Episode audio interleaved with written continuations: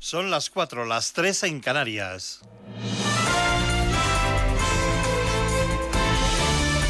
Noticias en Onda Cero.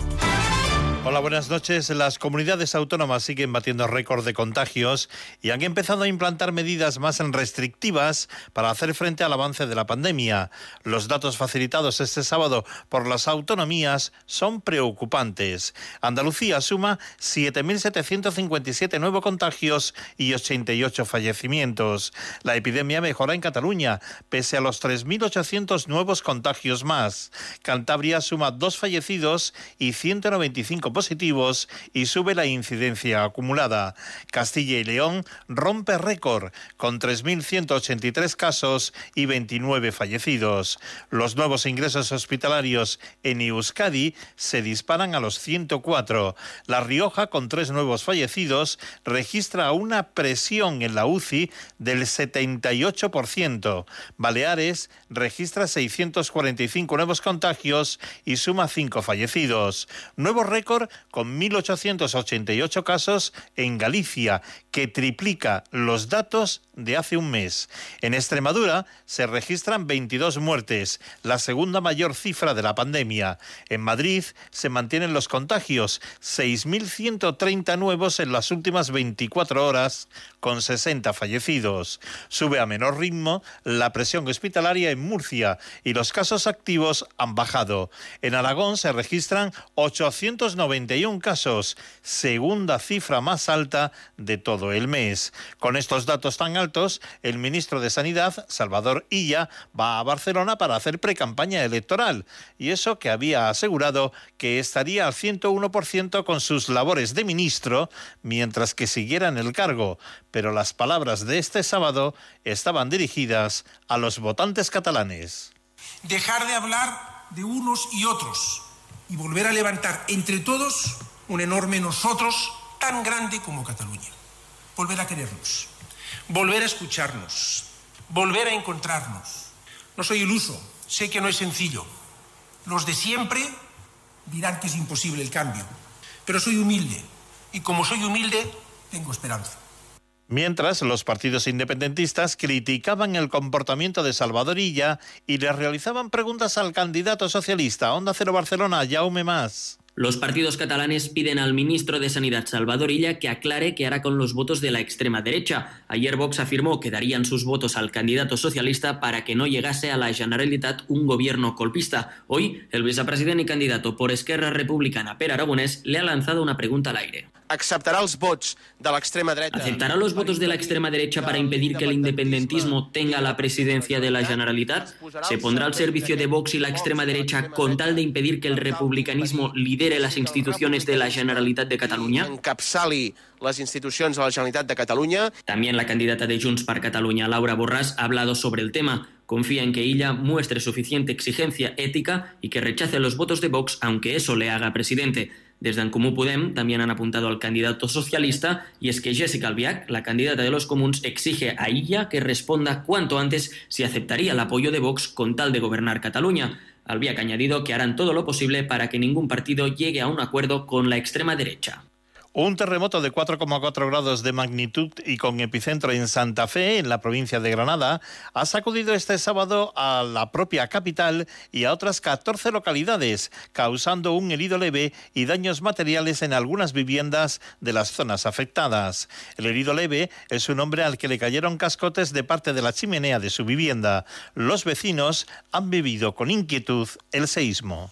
Sentimos como si fuera un eco moviendo y luego todos los muebles moviéndose. Bum, bum, bum, bum. Es un terror terrible el, el, tú estás sentado en tu sillón y que de repente uh, sientas un temblor enorme y veas las paredes rajarse. ¿Y un terremoto otra vez? Si le llega a pillar a alguien aquí, lo mata. Pero mira en mi casa. Se me ha rajado entera la subida de la escalera. Pequeños terremotos de noche, al mediodía, es que no paramos. Las noticias vuelven a la sintonía de Onda Cero cuando sean las 5, las 4 en Canarias y siempre tienen actualizadas todas las informaciones en nuestra página ondacero.es. Síguenos por internet en ondacero.es.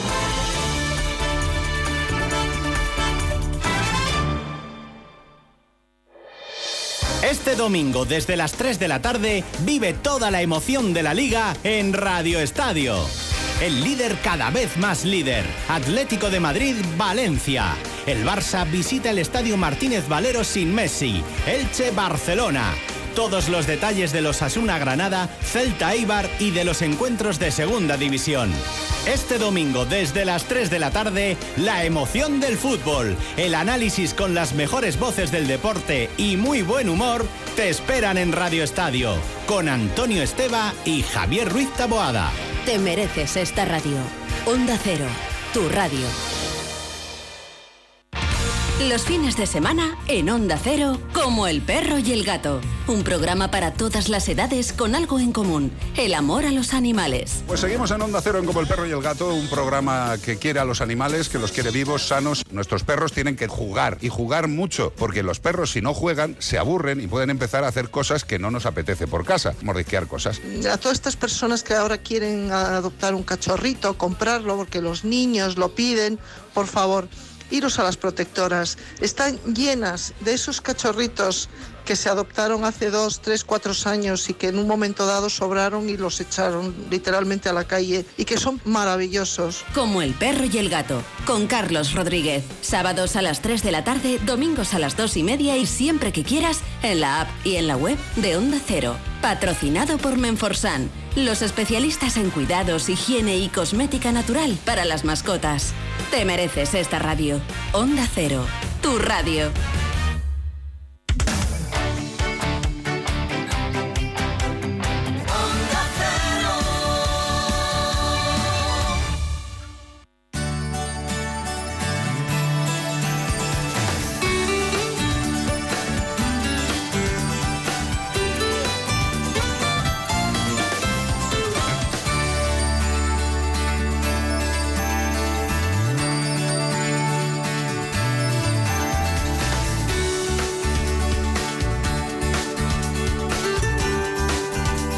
Buenas manos.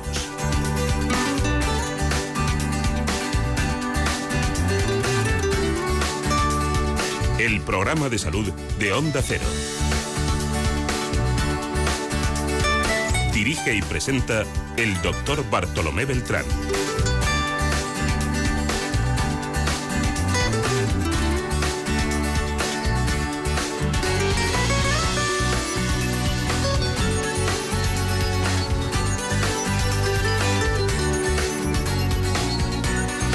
¿Qué tal? Me alegro mucho de saludarles.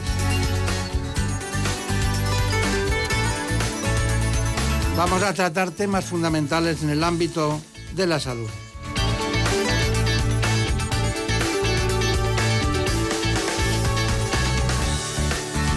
Porque más allá del COVID continúan las patologías en España en muchos pacientes que incluso acuden menos al hospital y ponen en grave riesgo su vida.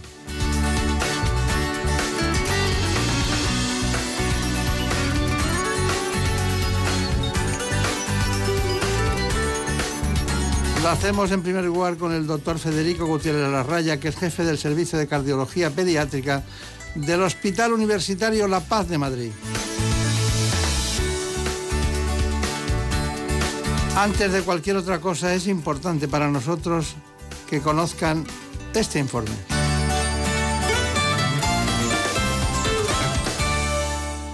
La cardiología pediátrica es una especialidad que se dedica al diagnóstico y tratamiento de las enfermedades del corazón en los niños, patologías que en la mayoría de ocasiones son congénitas. Se trata de anomalías de la anatomía normal del corazón que se producen cuando se forma este órgano.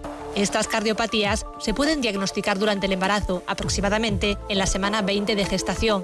Estos defectos cardíacos pueden requerir tratamiento quirúrgico intervencionista mediante cateterismo, y gracias a estas intervenciones se podrá realizar una vida prácticamente normal. Aunque se desconocen sus causas, en su origen están implicados factores genéticos, ambientales y en algunos casos síndromes genéticos o alteraciones cromosómicas. Además, los bebés prematuros tienen una propensión a tener estas cardiopatías, en especial las comunicaciones intraventriculares. Uno de los defectos del corazón más comunes en recién nacidos es el conocido como soplo, un sonido que hace el corazón cuando la sangre no está circulando bien en este órgano. Sin embargo, la mayoría de los soplos no son peligrosos y se curan por sí solos con el paso del tiempo. Hace mucho tiempo que no he estado en quirófano con el doctor Federico Pierre La Raya. Él está con nosotros hoy, nos acompaña, es el jefe de servicio de cardiología pediátrica del Hospital La Paz y del Hospital Ruber Internacional. El doctor Gutiérrez Larraya trabaja junto a otros 12 médicos, 40 enfermeras y entre 12, más o menos 16, 12 residentes que atienden a 10.000 pacientes. He dicho 10.000 pacientes al año y realizan 400 intervenciones. Bueno, eh, doctor Federico Gutiérrez Larraya, eh, es un placer estar con usted. Gracias. ¿Cómo pero, estás? Y, pero sobre todo cuando sale de quirófano, los padres ponen otra cara, ¿no? Desde luego. Ponen cara al entrar y ponen cara al salir. Sí, al entrar muy, muy preocupados y al salir, sí. ¿cómo ha ido, no? Ya me gustaría tener una cámara para ver cómo están mientras. Eso está bien. Bueno, hay eh, una serie de, de elementos fundamentales en esto de la cardiología infantil. Me gustaría preguntarle temas que la gente desconoce, ¿no? ¿Qué es una comunicación interauricular? Bueno, es un, esta es una de las enfermedades que más frecuentemente abordamos porque es un defecto que está entre las cuatro cavidades del corazón y dentro de esas cavidades falta una zona del tabique que separa, una estructura que separa las aurículas y causa problemas. Causa problemas en la mediana edad, en la adolescencia tardía y en los adultos. Y es un problema que debemos abordar. Hoy en día, además, es verdad que se beneficia del avance técnico porque lo podemos abordar sin necesidad de abrir el esternón, que es una cosa muy, muy gratificante y además que permite que se reincorporen a su vida de, de inmediato. a los dos días. Eso sí que son pocos días, ¿no? Sí. Una operación del corazón. ¿Y la comunicación interventricular? Dentro del, dentro del esquema de, de, defectos, este es otro agujero, igual que era el anterior, que, pero este es un agujero que está entre los ventrículos, no entre las aurículas, y da el mismo tipo de problemas. Lo que ocurre es que los suele dar antes y lo necesitamos abordar desde bastante antes. Cuando habla de antes o después, porque eh, tienen ustedes una... La gente llega tarde a operarse, ¿no? Hoy en día, la verdad es que he de decir que no, ¿eh? porque en España al menos. ¿no? Otra cosa son los países de, de, nuestro entorno, pero en España no, porque el diagnóstico prenatal está muy avanzado y entonces tenemos estas cardiopatías, la mayoría de ellas, salvo excepción, las tenemos diagnosticadas antes de nacer. Entonces ya hay un plan y un mapa para hacer eh, el tratamiento con, con, todos ellos.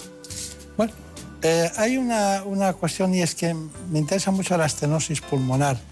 Eh, yo no he visto operar ninguna estenosis pulmonar. ¿Tienen ustedes muchas?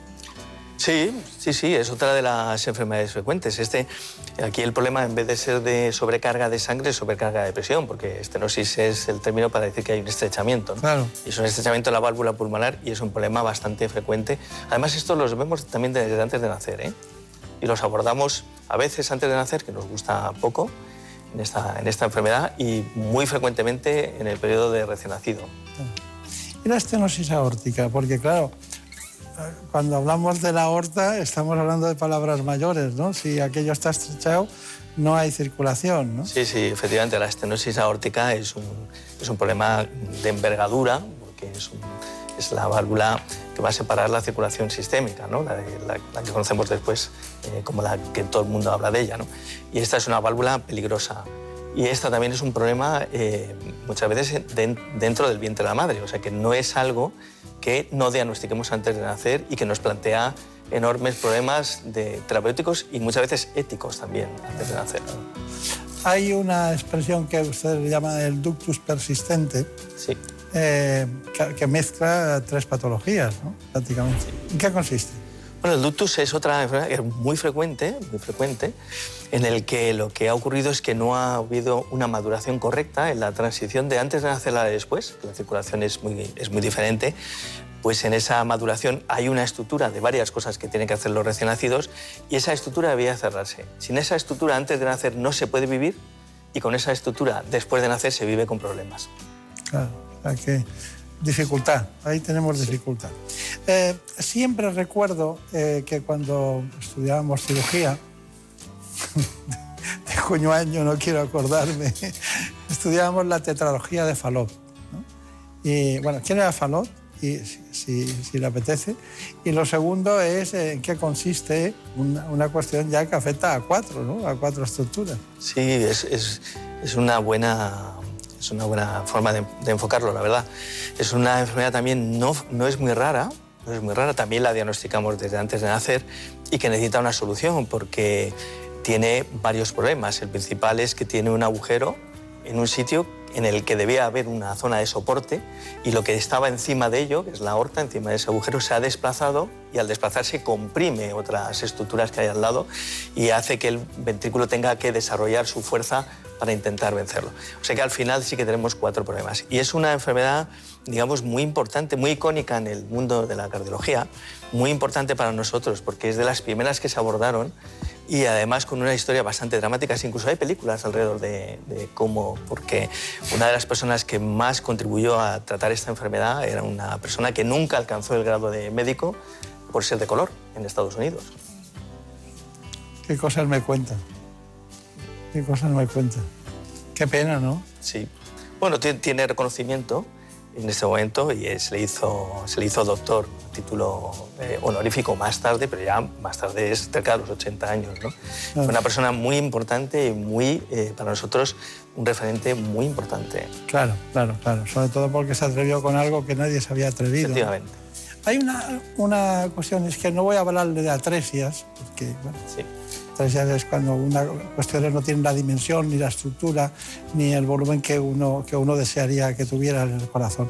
Pero sí de miocardiopatías, que claro, cuando yo he visto que las miocardiopatías también las puede tratar, la, son elementos de la cardiología, eh, diríamos, infantil, digo, bueno, esto, donde operas aquí, ¿no? No, no, no va por ahí no va por ahí. Pero cuénteme, ¿por dónde van las miocardiopatías? Pues sí, la, la verdad, eh, en este momento la mitad de nuestro trabajo no son las enfermedades congénitas como tal del corazón, o sea, no son malformaciones mayores de la estructura o de la geometría, si son enfermedades del músculo o enfermedades de la función eléctrica del corazón. Eso ya nos ocupa la mitad. La mitad de nuestro trabajo son... No esperaba yo eso. Sí. Entonces, ¿podrían ustedes tener a Brugada de, de también... Sí, efectivamente, efectivamente.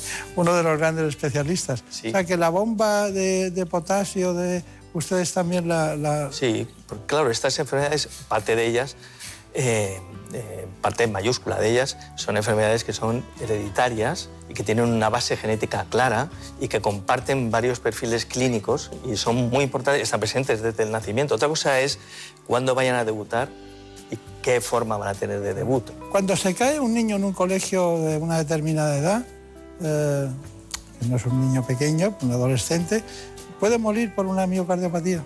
Sí. Es un drama eso, ¿no? Sí. Porque que los futbolistas ya nos llevan a, a, situaciones muy dramáticas, ¿no? Pero una miocardiopatía... Sí. ¿Ustedes, que, ¿Ustedes lo trabajan bien eso? Sí, es que además, eh, ya que lo comenta, el, me vienen a la cabeza los pacientes. O sea que me lo sé de, me sé de memoria a los pacientes en los que ha ocurrido este, este no quiero dar detalles porque eh, las pobres familias ya bastante tienen con ello. Claro. Pero no es algo raro, ¿eh? Muy bien, muy bien. Ya veo que va usted siempre en moto. Sí. el tema de los niños prematuros. Uh -huh.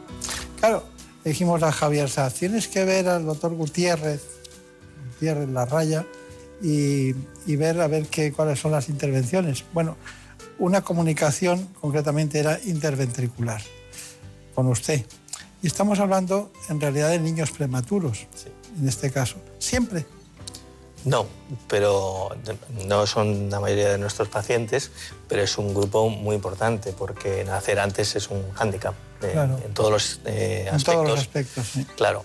Y uno es en el de la maduración del aparato cardiovascular. Entonces es frecuente que se dejen cosas que no maduran adecuadamente. ¿no? Y luego es un grupo en el que además mm, la incidencia de por sí, ya no por maduración, sino de incidencia, de presencia de cardiopatías es mayor. Cuanto más prematuro, más posibilidad de tener una malformación. Claro. Este es un problema. Pues Javier Sanz no quería volver, se quería quedar allí a, a grabarlo todo. Sí. Así que vamos a empezar con esa intervención. Vamos con ella. Es una criatura que tiene un año de edad y es fue una prematura de 28 semanas y ha estado disfrutando de una vida y una calidad de vida suficiente, pero tiene una cardiopatía, tiene un agujero dentro del corazón, entre las aurículas, está pasando mucha sangre y eso está condicionando que el corazón esté dilatado y que los pulmones estén con problema. En este caso, lo que tiene es que no hay una separación entre las aurículas, entre esta aurícula de aquí y esta de aquí. Hay un agujero exactamente aquí donde tengo el dedo. Esto lo que está produciendo es que pase la sangre a través de ese agujero de un territorio hacia el otro, contaminándolo y dilatándolo y produciendo un problema en el pulmón que es el que va a recibir ese exceso de sangre. Por eso lo que vamos a hacer es entrar navegando de, una forma no invasiva, o sea que vamos a navegar por dentro de las venas, vamos a estudiar el tamaño que tiene el agujero, el perímetro, las estructuras que tienen alrededor para asegurarnos de que no hay ninguna estructura que pueda ser lesionada y vamos a escoger un dispositivo que va a ir transportado dentro de un catéter que cuando lleguemos a la zona lo vamos a liberar y va a ocluir ese agujero y esperemos que de una forma feliz y esto permita que la criatura lleve después una vida normal. Entonces vamos a utilizar este tipo de tapón, en principio. Este tipo de tapón es una malla metálica que está hecha de una aleación y que lleva nitinol y lleva titanio y que eh, tiene una gran maleabilidad, va a ser transportado dentro del catéter, como hemos dicho antes que vamos a navegar, va a ir estirado dentro del catéter, va sujeto, atornillado a uno de los extremos, de forma que cuando lleguemos a la zona vamos a liberarlo, se va a colocar el centro, que es como si fuera un yo-yo, como pueden ver, se va a quedar colocado en el perímetro del agujero y los dos discos van a solaparse a los extremos de ese agujero al objeto de que esto quede ocluido. Todo eso lo hacemos controlando la imagen con una especie de situación de escáner, con imagen radioscópica y con imagen ecográfica desde dentro del esófago, porque el esófago está pegado al corazón y nos permite de una forma muy poquito agresiva controlar lo que está ocurriendo dentro del corazón. La prótesis es definitiva, o sea, lo que vayamos a poner ahora ya después no hay que volver a actuar, porque esto que colocamos dentro del corazón, el propio corazón y todo, el territorio cardiovascular está recubierto por una pielecita igual que la que tenemos fuera, pues hay una piel dentro que se llama endotelio y la propia eh, pielecita que recubre lo va a tapizar y va a quedar embebido en su tejido y ya no va a tener que ser sustituido en el futuro. Doctor Gutiérrez Larraya contándonos con la precisión que exige una especie de stent que han utilizado ustedes. Mm. Bueno, ¿qué, pregunta tenemos por ahí? ¿Niños y niñas con cardiopatías congénitas tienen mayor riesgo de sufrir trastornos neurológicos? Mm, sí, que es un, también es una mayor vulnerabilidad la que tienen. De hecho, hay un término bastante descriptivo que utilizamos en la actualidad de enfermedad neurocardíaca, porque son, como habíamos estado hablando antes, problemas que vienen desde antes del nacimiento y, y además el cerebro no se forma hasta que el corazón se ha formado. Entonces tiene que recibir una cantidad muy precisa y un tipo de sangre muy concreto. ¿no? Entonces es una vulnerabilidad. Pero es que además nos vamos a someter a intervenciones, que también es un, no es una situación que sea lo más fisiológico, tratamos de que lo sea, pero no es natural. ¿no? Entonces son niños que tienen, tienen eh, posibilidades de tener afectación neuro. No quiere decir que sean unas parálisis cerebrales como veíamos antes, ¿no? pero sí que hay mayor incidencia de déficit neurológico. Es una cosa que nos preocupa mucho ¿eh? y además estamos muy atentos. Detectarlo eh, es un golpe a la familia, claro, pero permite abordarlo desde el principio y hacer que su pronóstico sea bueno. Está bien. ¿Más preguntas? ¿Y síndrome de Down? ¿Siempre que nazca un bebé con síndrome de Down, siempre tendrá una cardiopatía? La mitad. La mitad de los niños con síndrome de Down tienen una cardiopatía. Habitualmente es una cardiopatía muy concreta que abordamos cuando tienen cuatro o seis meses de edad de forma, de forma electiva. ¿no? Y, es una cardiopatía en la que falta, se ha formado mal la cruz del corazón. Entonces eso afecta a que se dejen tabiques sin cerrar, agujeros, y que las válvulas a, su vez se formen regular. Y por eso nos obliga a operarlos a esas edades, porque si los operamos antes, trabajar en las válvulas, son válvulas que son como alitas de mariposa. Entonces son muy delicadas y cuando llegan a los cuatro meses, cuatro kilos, que es lo que nos gusta, ya son alitas de mariposa, pero un poquito más gruesas y podemos trabajar de una forma más, más confortable y que sirva para siempre. ¿No se puede ver antes por algún tipo de tecnología de la imagen si están en el punto de, de cirugía? Sí, lo seguimos. De hecho, de hecho, lo vemos todo. La imagen, el desarrollo de la imagen hoy es espectacular y no, pasa cada día sin que uno se sorprenda de lo que, de lo que hay. ¿no? Y seguimos de una forma muy, muy, muy minuciosa a estos niños para que no se nos escape nada. Y aún así, a veces aparecen sorpresas. Claro. Bueno, vamos a volver a su quirófano. En este caso, bueno, se encontraron con una sorpresa. Y es que tuvieron que hacer eh, dos intervenciones, ¿no? La acompañó el doctor a, a Belleira, uno de sus compañeros, con el que se debe encontrar muy a gusto y deben comentar mucho las cosas antes y después. Así que si le parece, vamos con Javier Saz a su quirófano. Esta es la incisión a través de la cual vamos a entrar. Esto es toda la señal que va a llevar el paciente después. Estamos dilatando el sitio de, de acceso. El objeto es ser lo menos agresivo posible. Hemos navegado a través de las venas y las arterias. Lo que se ve en las imágenes es, el corazón latiendo y tenemos un catéter que está en la aorta y otro catéter que ha pasado por dentro del corazón y está en los pulmones ya. Entonces vamos a tomar eh, muestras de cómo es la presión en cada uno de los sitios y vamos a sacar muestras de sangre también en cada uno de los sitios. Tiene una estructura que tenía que haber cerrado de recién nacido, que es, muy, es una complicación muy frecuente en los recién nacidos prematuros, ¿no? y es que es la persistencia de una comunicación que existe en vida fetal, que es imprescindible en vida fetal, pero que después da problemas. Y en este caso está persistiendo. O sea que además de la lesión intracardíaca, vamos a tener que abordar este problema ahora mismo. He pasado un catéter con, un, con una guía dentro, y se ve en la pantalla que está pasado a través de ese lazo. ¿no? Ahora voy a cerrar el lazo. Este es el tapón para la estructura que nos hemos encontrado. Entonces, este tapón lo vamos a transportar dentro de, esta, dentro de este catéter. Ahora se ve en la pantalla, se ve cómo está avanzando el tapón y ahora va a ser muy tenue, pero lo voy a desplegar. Lo vamos a colocar en el sitio donde va a ir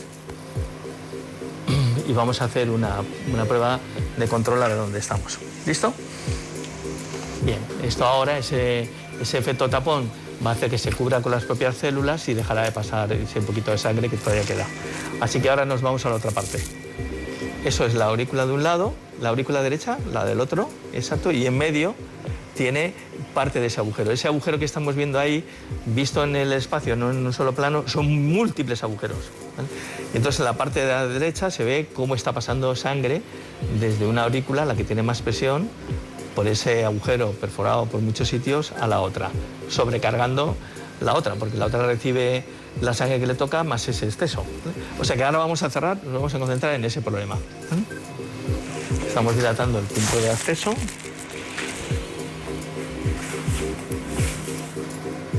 Tengo el camino hecho hasta el corazón. Entonces ahora transportamos el tapón, que ya lo tenemos ahí metido.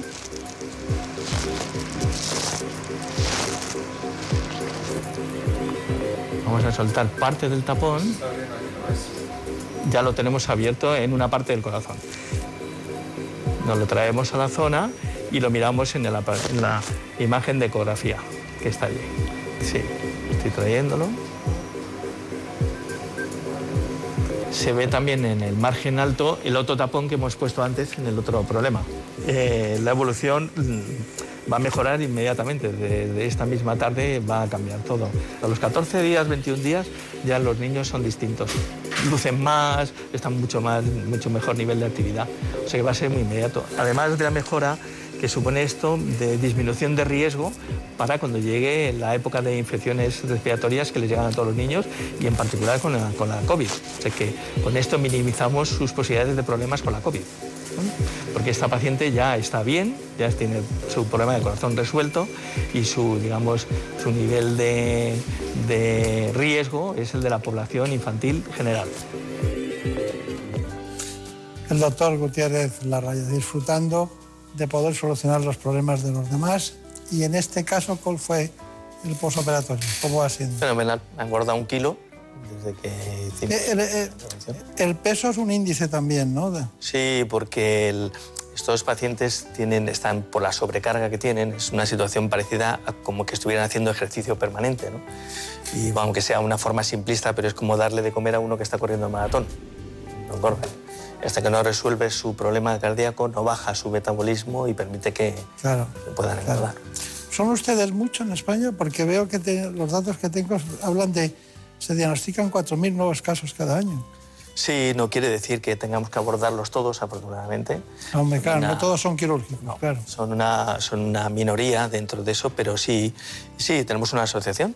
Además, tenemos una sociedad, se llama Sociedad Española de Cardiología Pediátrica y Cardiopatías Congénitas, porque claro, todos estos niños los vemos antes de nacer de fetos, continuamos con ellos y siguen en adultos. Claro, claro, claro, claro.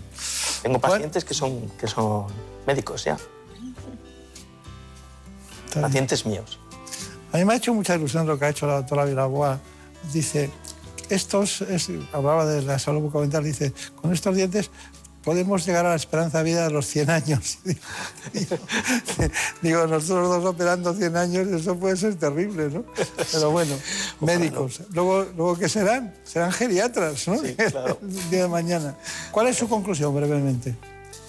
Bueno, eh, eh, la conclusión es que la tecnología eh, ayuda, mu- ayuda mucho, nos ayuda mucho y hay que estar todo el día al tanto, pero también el trabajo en equipo y luego yo creo que es muy importante no olvidar la parte humana, ¿no? porque ha salido en la asociación Menudos Corazones, que son, son asociaciones que son imprescindibles en este, en este triángulo que nos movemos pacientes, médicos, enfermeras y las asociaciones de pacientes. ¿no? O sea, no olvidar la parte humana, es esencial. Está bien. Sí, porque usted sabe, muchas veces cuando sale de quirófano sabe qué hora es. Yo voy sin reloj. Pues vaya con cuidado. bueno, ha sido un placer como siempre. Me ha gustado mucho verle. Veo que podemos cumplir la, la es- la esperanza de vida que nos dan los, los de salud bucodental. Así que mucha suerte, recuerdos a los compañeros. Gracias. En buenas manos. El programa de salud de Onda Cero. Dirige y presenta el doctor Bartolomé Beltrán. Es lógico. Murprotec, empresa líder en la eliminación definitiva de las humedades, patrocina la salud en nuestros hogares. ¿Conoces la relación entre cuidar de tu hogar y cuidar de ti? En Murprotec sabemos que cuando eliminamos las humedades de forma definitiva de tu hogar estamos cuidando de ti y de tu familia. Una vivienda libre de humedades es sana y segura. Llámanos al 930 1130 o accede en murprotec.es. Cuidando de tu hogar, cuidamos de ti. Por fin no es lunes. Las mañanas más entretenidas del fin de semana. Historias curiosas, interesantes entrevistas, anécdotas y muy buen humor. Hay bromas que duran demasiado tiempo y un belga tiene el récord. Ay, pobre, un belga que lleva nueve años recibiendo pizzas que nunca ha pedido. Vamos a resolver la duda de la semana. ¿Cómo nos estimulan ciertas bebidas? Por ejemplo, el café. A algunos, a algunos les provoca un efecto muy claro y a otros todo lo contrario. Nada, cero. Esta mañana hemos querido sentar en nuestra mesa, la mesa de por fin no es lunes, a un científico y a un economista. ¿Son enfoques incompatibles? ¿Es tanta la distancia que los separa? Por fin no es lunes. Y domingos a las 8 de la mañana y siempre que quieras en la app y en la web de Onda Cero. Con Jaime Cantizano. Te mereces esta radio. Onda Cero. Tu radio. La agricultura, la ganadería, la pesca, el mundo rural, el campo y la naturaleza tienen un programa de referencia los fines de semana. Onda Agraria, con toda la actualidad de estos sectores fundamentales en la sociedad.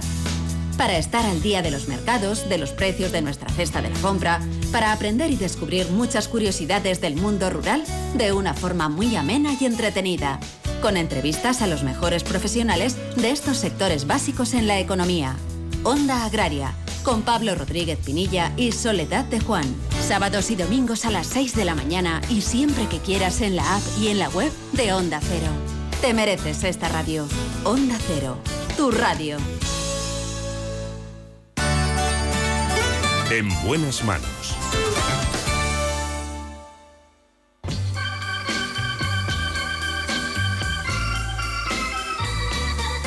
That's life. That's life. That's what all the people say.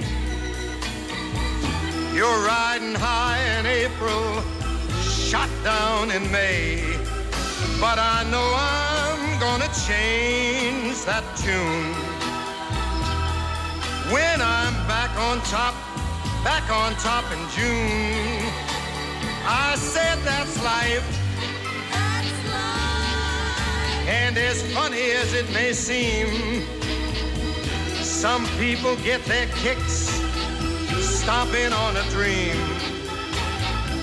Now don't let it, let it get me down. Cause this fine old world, it keeps. Aquí estamos Marta López Llorente y Óscar Flores. Uno en la producción y otro en la realización. Así que vamos con el segundo aspecto que queremos tratar hoy en este espacio. Un problema de primera fila que ocurre a la mitad de los españoles. Son los trastornos digestivos. I tell you, I can't deny it. I thought of quitting, baby, but my heart. Me refiero en este caso a un especialista que los trata cada día en el Grupo Hospital de Madrid. Se trata de la jefa del servicio de la unidad de aparato digestivo, la doctora Susana Prados. I've been a puppet, a pauper, a pirate, a poet, En ella confiamos para que nos cuente todo lo que queremos saber sobre este tema, pero antes les propongo este informe.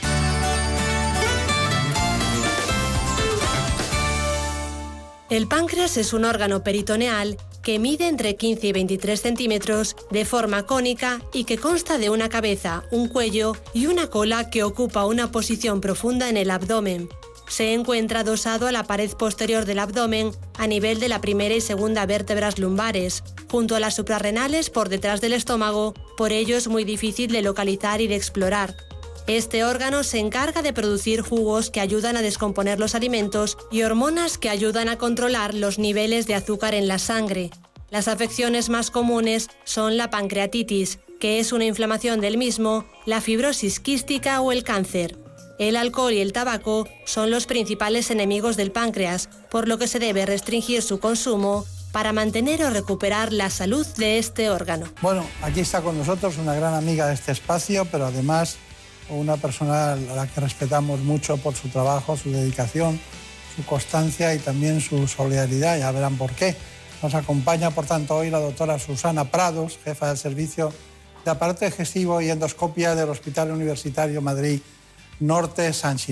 Bueno, les decía que ella mm, es una de las personas que más tenaz que yo conozco en el ámbito de la medicina más próxima aquí a, a tres media, porque no podemos estar en todo el mundo. Es tenaz, es eficaz, es constante, es trabajadora y, y es un- una persona que no da una pelota por perdida, siempre está en el fondo de la pista devolviendo hasta, hasta la última. Me llama mucho la atención que lleva 14 años desde que se fundó el Hospital Madrid San Chinarro trabajando en ese entorno y también tengo que decir que ella trabajó, venía del Royal Liverpool University Hospital.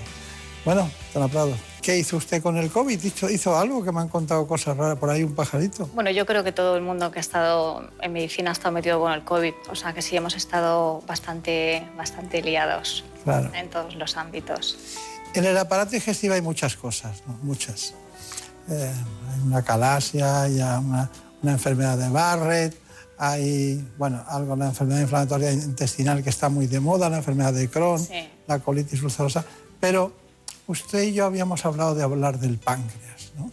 Estamos hablando de un órgano estrecho, que es plano, que, que tiene 20 centímetros de longitud y que, bueno, es 5 incluso 5 centímetros de grosor, más o menos, y un, y un peso de unos 130, entre 70 y 130 gramos. ¿no? Pero claro, ¿dónde está? Yo les decía a, a mis amigos, ¿dónde está el páncreas? Y claro, muy poca gente sabe señalarlo, porque no está en la parte superior, no, o sea, no es ni el bazo, ni el hígado a la derecha, y, y tampoco el aparato digestivo, ni el colon. ¿Dónde está, ¿Dónde está el páncreas? Pues está muy escondido, de ahí el problema, ¿no? Al estar tan escondido cuando presenta sintomatología, pues a veces es complicado los diagnósticos o a veces los diagnósticos son tardíos. Es un órgano que se encuentra en la parte retroperitoneal, justo por debajo de todas las asas intestinales, eh, debajo del estómago y rodeado de los grandes vasos, eh, de la porta, de la aorta, de la arteria mesentérica. O sea, es un órgano que hay que querer mucho y tener mucho cuidado con él. Recuerdo en, en esos siempre vie- viejos libros de sé si era de anatomía que decía, se encuentra en la transcavidad de los epiplones. Los epiplones, sí, Sí. El epiplón es una, una especie de cobertura que tiene el intestino, ¿no? Para, Sí, para, para protegerlos, sí. para- sí, sí.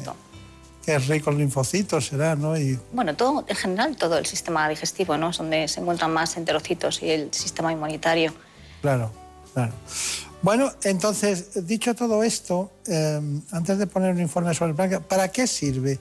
Hay un endocrino, un páncreas endocrino y hay un exocrino, ¿no? Sí, es un órgano con una función eh, impresionante, ¿no? Porque tiene la función endocrina, o sea, secreta hormonas, la insulina y el glucagón, o sea, que es el responsable del metabolismo de, las, de glucemias. De ahí que los pacientes que sean diabéticos, uno de los motivos por qué son diabéticos es porque el páncreas deja de, de funcionar adecuadamente. Y luego eh, tiene la parte exocrina, que secreta las enzimas digestivas que se necesitan pues, para digerir los, los alimentos. O sea que la función del páncreas es fundamental tanto para el, me- el metabolismo a- a- a- prácticamente a todos los niveles. ¿no? Bueno, doctora Susana Prados, ¿cómo, cómo, cómo diferencia usted una pancreatitis eh, aguda de una crónica? Bueno, la aguda, como la palabra dice, es aguda. O sea, el paciente empieza con dolor abdominal muy severo y hay elevación de, de enzimas pancreáticas, lo que nosotros llamamos la milasa y la lipasa. Y luego, obviamente, cuando hacemos los estudios radiológicos, la ecografía o el TAC o la resonancia, vemos pues, inflamación de glándula. La, la pancreatitis crónica es una enfermedad que igualmente es crónica, indica cronicidad. Y hay, hay pues, múltiples causas para ello. Ya, ya, ya, ya. Bueno, es muy interesante el páncreas en todos los sentidos. Hay también quistes de páncreas, ¿no? Y cáncer de páncreas. Sí, eh, sí, existe el quiste cada vez más. De hecho, quizás el motivo ¿Cómo por el que hicimos un poco hincapié en volver a recalcar un poco es quizás porque nuestras consultas se llenan de pacientes con quistes pancreáticos. Y no es que haya más quistes ahora que los ha habido antes, sino que ahora los métodos de detención son mucho más precoces. La gente se hace pruebas pues, por otros motivos. ¿no? no es raro que el ginecólogo suba un poquito el ecógrafo cuando te está examinando y de repente vea un quiste. Y eso ca- ocasiona generalmente mucho pánico en la población general. ¿no? Sí, Hay muchas cuestiones para llegar a conocer. La doctora Prados ha citado una, que cuando miraba en una analítica de orina, miraba la, la concentración que había de, de la milosuria famosa, ¿no? Pero también hay análisis de sangre y también hay análisis de heces para diagnosticarlo. Y luego hay que tener en cuenta la colangio... es la, Ecografía retrógrada. la fotografía Sí. que a usted le gusta mucho. Sí, sí, la hacemos, claro. Esa es la parte un poco terapéutica de, ¿no? de entrar en páncreas y en, y en vías biliares. Claro, que es endoscópica. endoscópica, sí. Sí. Bueno, eh, pregunta de Marina Turia.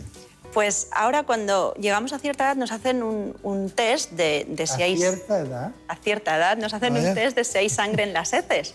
Y es un cribado poblacional a niveles generales para el cáncer de colon. ¿Existe una prueba similar para el páncreas? No existe, desafortunadamente no. Es decir, la, la incidencia del cáncer colónico es muchísimo mayor que la del cáncer pancreático. Por eso realmente no existen herramientas de cribado. Lo que tú estás hablando es una herramienta de cribados. Lo que hace es identificar pues, eh, sangre, que lo que indica que haya algún problema con ese sistema, con ese colon y, obviamente la posibilidad de un cáncer de colon. El páncreas eh, no existe una herramienta per se, no hay los marcadores que mucha gente habla de marcadores tumorales pancreáticos no valen realmente para diagnóstico, son más para seguimiento. Pero sí que hacemos hincapié en que aquellos pacientes que tienen historia familiar de cáncer de páncreas o determinadas patologías oncológicas eh, o bien quistes de páncreas, esos pacientes deben de ser seguidos en unidades especializadas de una manera distinta. O sea, por lo menos coger ese grupo que tiene más riesgo de a largo plazo desarrollar cáncer pancreático. ¿Está aumentando el cáncer de páncreas? Sí, sí, sí. Está- lo, vemos, lo vemos muchísimo más. Y además, el cáncer de páncreas era un cáncer que veíamos prácticamente en la edad de 80 años. Era un, un cáncer que afectaba a la, a la población eh, ¿no? más, más añosa.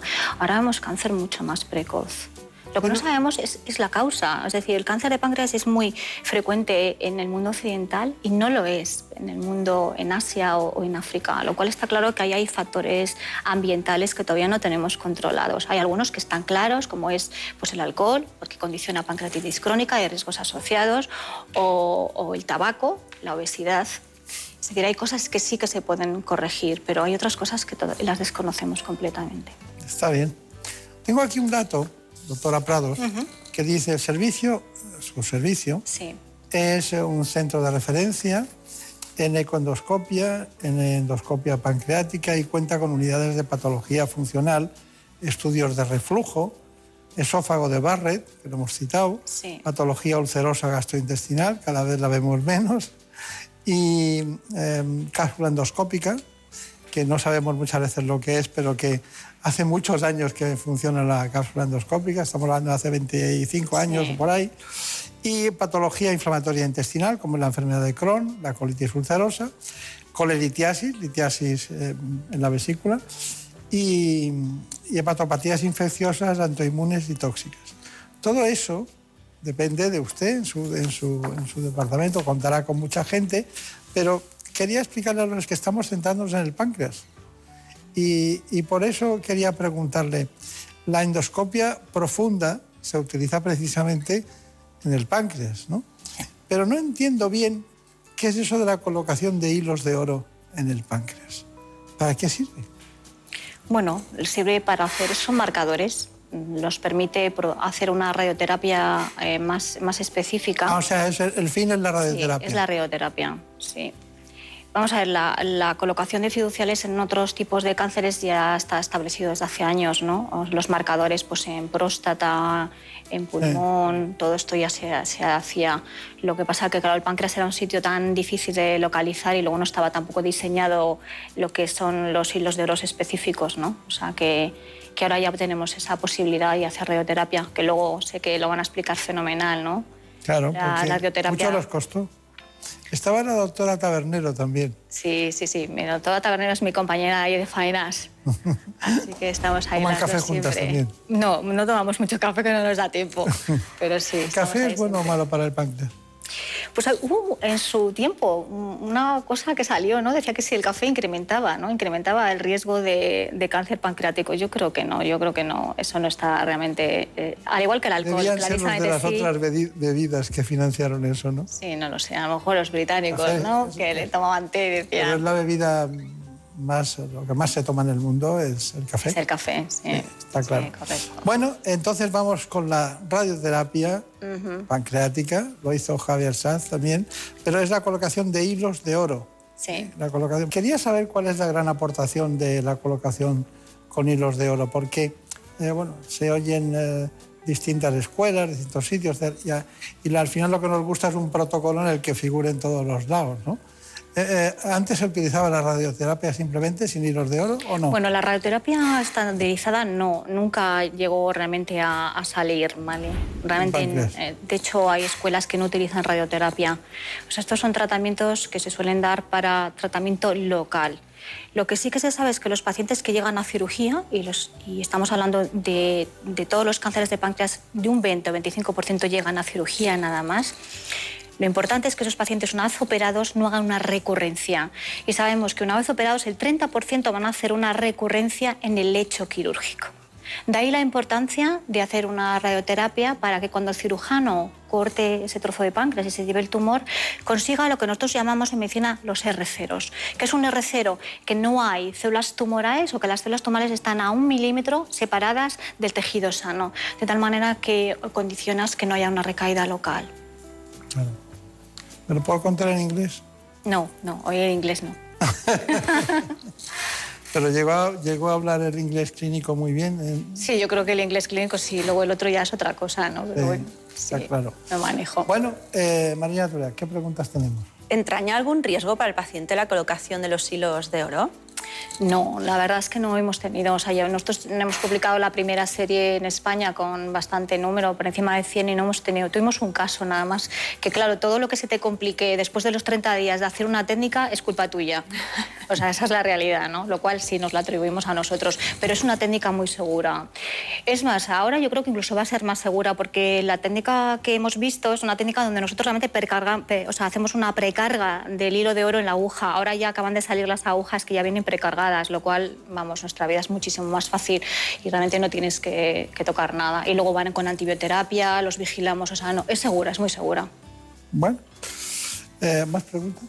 Un paciente con cáncer de colon, por ejemplo, y que está tratado con inmunoterapia y enferma de coronavirus, ¿va a estar más grave o menos grave? Bueno, curiosamente, todos cuando empezó el tema de la pandemia estábamos como muy asustados, no solamente en el tema de la inmunoterapia en cáncer, sino en todos los pacientes que y en digestivo tratamos mucha patología eh, con, con, fármacos inmunosupresores, ¿no? desde la enfermedad de Crohn, la colitis ulcerosa, las hepatitis autoinmunes, o sea, todos los pacientes están. Pero curiosamente no hemos visto una mayor carga de paciente malo, ¿no? Eh, o sea, mayor mortalidad por paciente, con paciente tumoral y COVID. No sabemos muy bien por qué, no sabemos bueno, la teoría que tenemos todos es como la, el COVID lo que produce, que ya lo habéis hablado en programas anteriores, es una cascada de citoquinas, es decir, produce una reacción inflamatoria masiva y el paciente se muere de la reacción inflamatoria. Los pacientes que ya están inmunosuprimidos, de alguna manera su cascada inflamatoria la, tenías, la tienes bastante controlada, ¿no? De tal manera que no hacen esa, eh, esas Esa eclosión que hacen Esa explosión, exacto, de citoquinas, que es lo que los lanzan realmente pues, a, a las complicaciones y en algunos casos a la muerte, claro. Claro, claro las citoquinas tan necesarias muchas veces en, distintos sí, procesos. Es tremendo, ¿verdad? Sí, no, no, no se esperaba que saliera por ahí. Bueno, tenemos eh, otra información. ¿Alguna pregunta más? No, de momento no. Hay una, una información. Eh, tengo aquí anotado que es la doctora Raquel Ciervide. No sé si me acompaña usted. Sí, mi compañera. Sí, eh, con el tema de la radioterapia pancreática estuvo también Javier Saz y llegaron a este informe. Este es un acelerador lineal, eh, se encarga de emitir radiaciones ionizantes, en este caso en la patología tumoral del paciente, con el fin de, eh, bueno, de, matar las células tumorales. Eh, estos marcadores fiduciales, se llaman así, se colocan en el interior de, del paciente, exactamente adyacente de donde está la patología tumoral, y nos permiten un control del movimiento del órgano o del tumor en tiempo real, de forma que eso permite que el tratamiento que administramos de radioterapia sea mucho más preciso y mucho más conformado a la administración del tratamiento en la zona que nos interesa y preservemos de alguna forma los órganos sanos de alrededor y de alguna forma también es un tratamiento que nos permite que reduzcamos el número de sesiones. Los clásicos 25 o 30 sesiones que se reciben antiguamente, hoy en día se reduce a 5 sesiones, por lo que es más conveniente para el paciente. Es una medicina verdaderamente adaptada a la anatomía concreta de cada uno de los pacientes, adaptada a la anatomía de cada uno de los tumores y, hace que el tratamiento sea muchísimo más preciso, más personalizado y, como hemos comentado previamente, mucho más corto y más conveniente para el paciente. La radioterapia eh, es un tratamiento no invasivo porque es un tratamiento que no duele, se administra desde el exterior al interior del paciente, por tanto es un tratamiento eh, que es muy bien tolerado, el paciente viene de forma ambulatoria, recibe su tratamiento y a los pocos minutos eh, puede marchar tranquilamente a casa.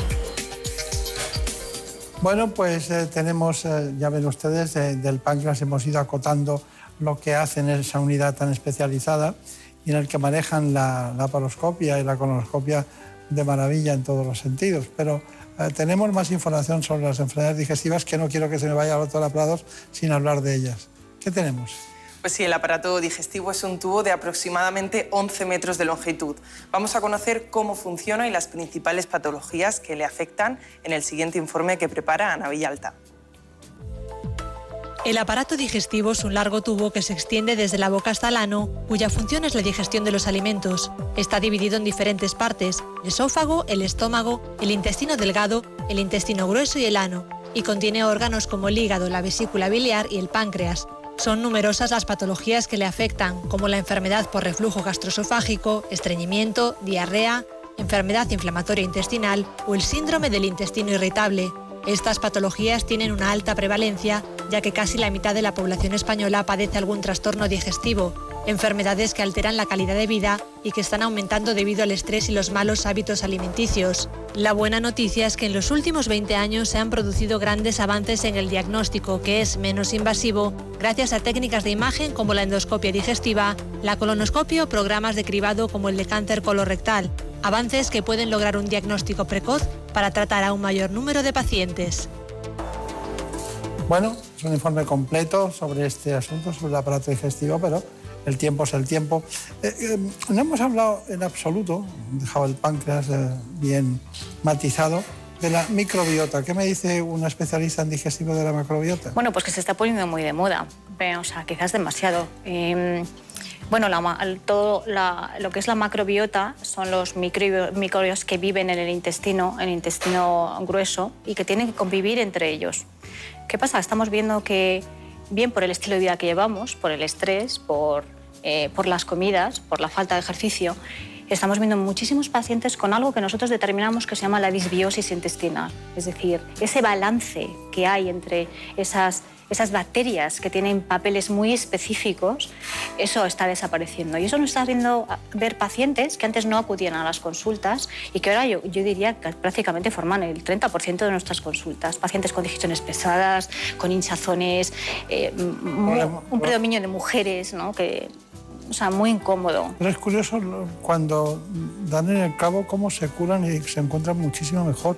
Hasta alteraciones menstruales tienen. Bueno, todo, a las alergias, a nivel de alergias, a nivel Problemas dermatológicos, ¿no? Todo, o sea, es una cosa impresionante. Y es verdad que antes no teníamos herramientas, porque antes, pues bueno, dábamos los probióticos que teníamos al alcance, los que sabemos que son los que forman parte de la flora bucoprotectora, pero ahora ya podemos hacer incluso mapeos de esa macrobiota, de tal manera que podemos decir al paciente, pues mira, te falta tal bicho, te lo vamos a dar, o te, que, o te sobra este bicho, te lo vamos a quitar. O sea, es, es impresionante. Estaríamos hasta sí, el siglo que viene hablando de esto. Sí, es verdad, es verdad. Pero quiero que me hable de la...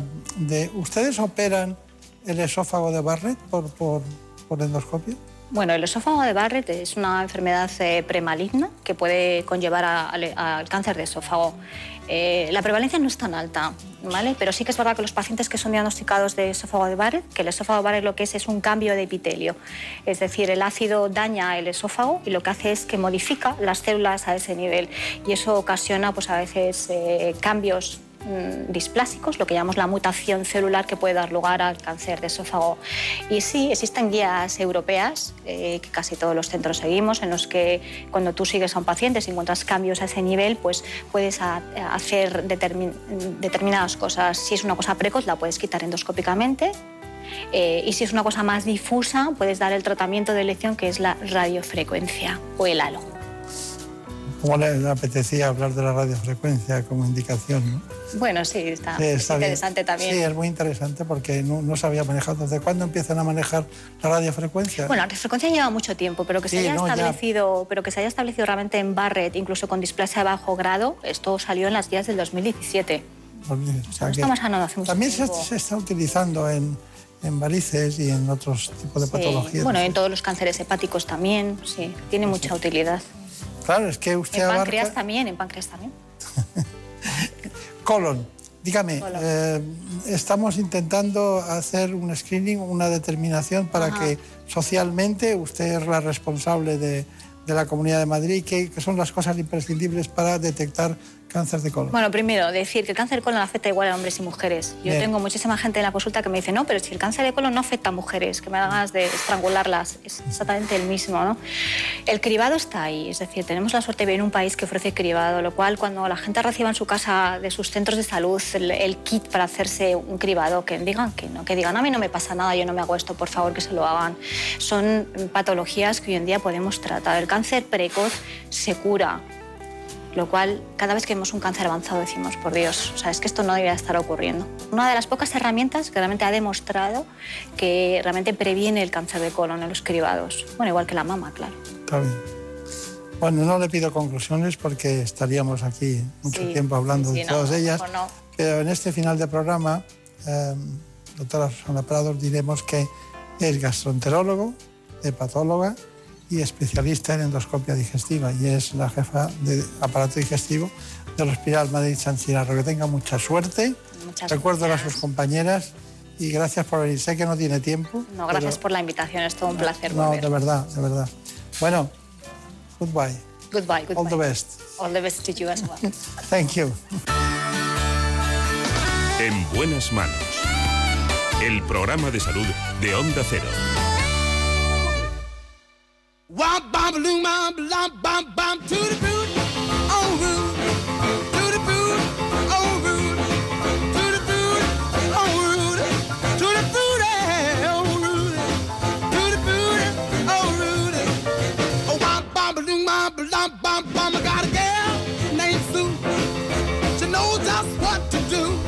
Es una voluntad de esta casa tenerles permanentemente informados. Eso se hace con un grupo de compañeros que son los servicios informativos. Así que les dejo con ellos para que conozcan la última hora en España y en el mundo.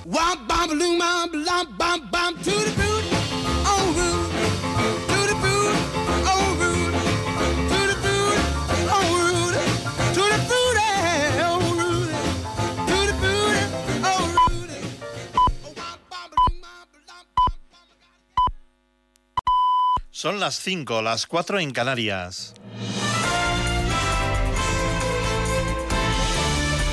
Noticias en Onda Cero.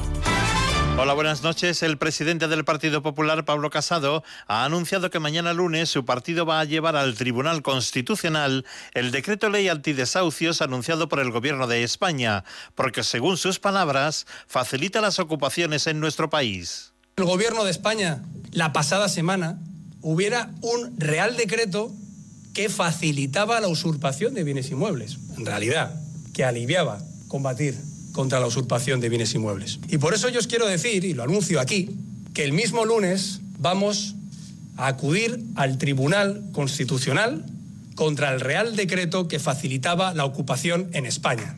Esto es insostenible. El presidente del gobierno, Pedro Sánchez, mantiene que el 70% de la población estará vacunada frente al coronavirus en verano. Palabras pronunciadas durante su intervención en Barcelona en el Comité Federal del Partido Socialista que fue telemático, mientras que Pablo Casado, también desde Barcelona, criticaba la postura de los socialistas al mantener en el Ministerio de Sanidad a su candidato en las elecciones candalanas a Salvadorilla. Quedan semanas duras por delante hasta fulminar definitivamente por completo el virus y superar esta emergencia sanitaria. En 2021 será el año de la vacunación y la recuperación y por tanto el año de la esperanza. Ministro Illa, que gestiona para el candidato Illa. Y un presidente, el presidente Sánchez, que en vez de gestionar por el bien de los españoles, lo está haciendo por el suyo propio. Que en vez de pensar en el bien de los catalanes, está pensando en el rédito electoral del PSC. Y en Madrid, en la tarde de este sábado, ha tenido lugar una marcha negacionista del coronavirus. Los manifestantes han pedido recuperar derechos y libertades y han coreado gritos contra lo que consideran una dictadura. Algunos manifestantes incluso han incumplido las medidas de seguridad y protección, como por ejemplo acudir a esta manifestación sin el uso obligatorio de mascarillas. Nunca en mi vida, me, ni en una dictadura, me he sentido tan poco libre, tan manipulada. Da la sensación de que hay algo que o alguien que nos intenta manipular. Porque queremos libertad, queremos que no nos engañen, queremos que no digan cosas que no saben todavía ni ellos. Y desde hace cinco horas, es decir, desde las cero horas de este domingo, se endurece en Francia la entrada de pasajeros para quienes viajen desde países europeos. Tendrán esos viajeros que presentar una PCR negativa de un máximo de 72 horas y además esos viajeros se comprometen a cumplir una cuarentena de siete días y a realizar un segundo test. Corresponsal en París, Álvaro del Río.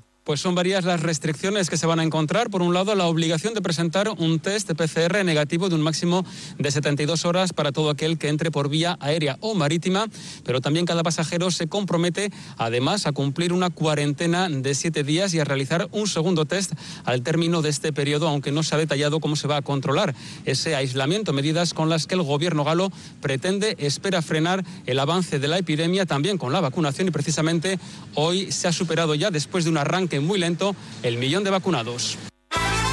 Y en la información deportiva, estos son los resultados de los partidos jugados este sábado correspondiente a la primera división de fútbol. Huesca 0, Villarreal 0, Sevilla 3, Cádiz 0, Real Sociedad 2, Real Betis Balompié 2 y Deportivo Alavés 1, Real Madrid 4. Y hoy domingo se juegan los partidos Osasuna Granada, Elche Barcelona, Celta Eibar y Atlético de Madrid Valencia. Y las noticias vuelven a la sintonía de Onda Cero cuando sean las 6, las 5 en Canarias y siempre están actualizadas en nuestra página ondacero.es. Síguenos por internet en ondacero.es.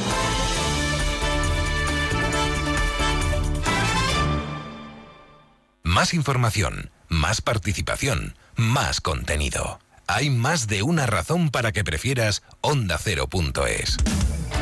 En Onda Cero.es tienes la radio en directo, la actualidad y las noticias al momento. Y por supuesto, lo mejor y más destacado de cada programa, para que puedas escucharlo donde y cuando quieras. Onda Cero.es. Más y mejor.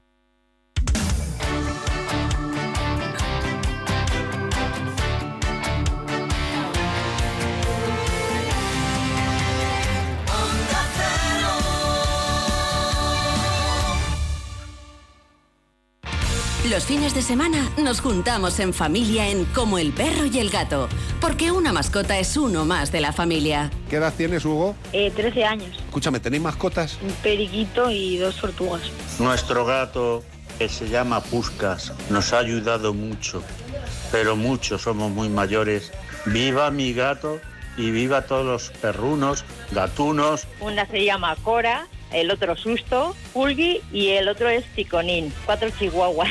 ¡Cuatro chihuahuas! ¡Ándale, güey! Como el perro y el gato, un programa para todos. Entretenido, interesante, divertido, para aprender, consultar y sobre todo pasar un buen rato. Sábados a las 3 de la tarde, domingos a las 2 y media y cuando quieras, en la app y en la web de Onda Cero. Patrocinado por Menforsan, los especialistas en cuidados, higiene y cosmética natural para las mascotas. Te mereces esta radio. Onda Cero, tu radio.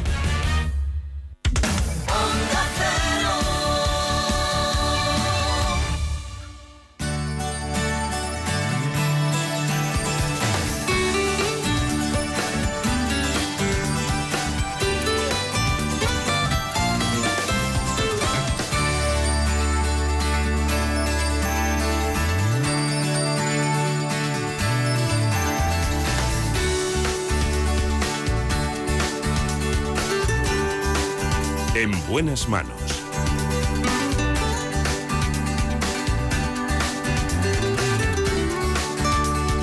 El programa de salud de Onda Cero. Dirige y presenta el doctor Bartolomé Beltrán.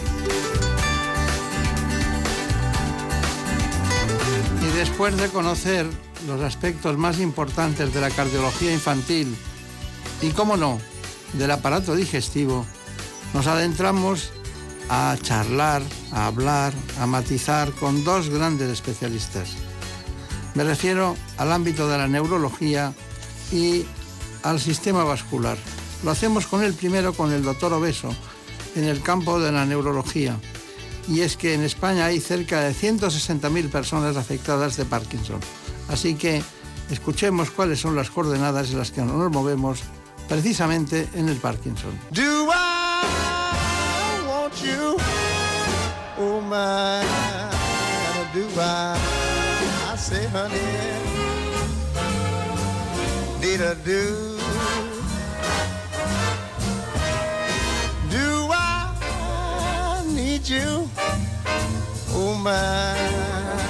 Esto es, les decía, el preludio de un gran programa, el del doctor Obeso, uno de los grandes no solo en España, sino en el mundo. Así que vamos a ver cuáles son las coordenadas de este espacio.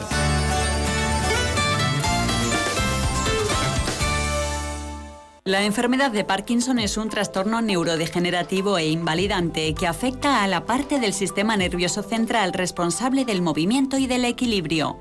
Se caracteriza por la degeneración de las células que fabrican la dopamina, una sustancia que se encarga de controlar el movimiento. En nuestro país afecta a unas 160.000 personas. Según los expertos, uno de cada cinco pacientes es menor de 50 años. Cada año se diagnostican unos 10.000 nuevos casos, aunque cerca de 30.000 personas aún están sin diagnosticar. Se prevé que el número de afectados se duplique para el año 2025 y llegue a triplicarse en 2050, debido al progresivo envejecimiento de la población. Está considerada como la segunda patología neurodegenerativa más frecuente después del Alzheimer. El diagnóstico se basa en la presencia de al menos dos de estos cuatro síntomas, lentitud de movimientos, rigidez muscular, pérdida de equilibrio y temblor. Otros síntomas pueden ser trastornos del habla o del sueño, depresión o ansiedad. Bueno, pues hoy tenemos una gran oportunidad.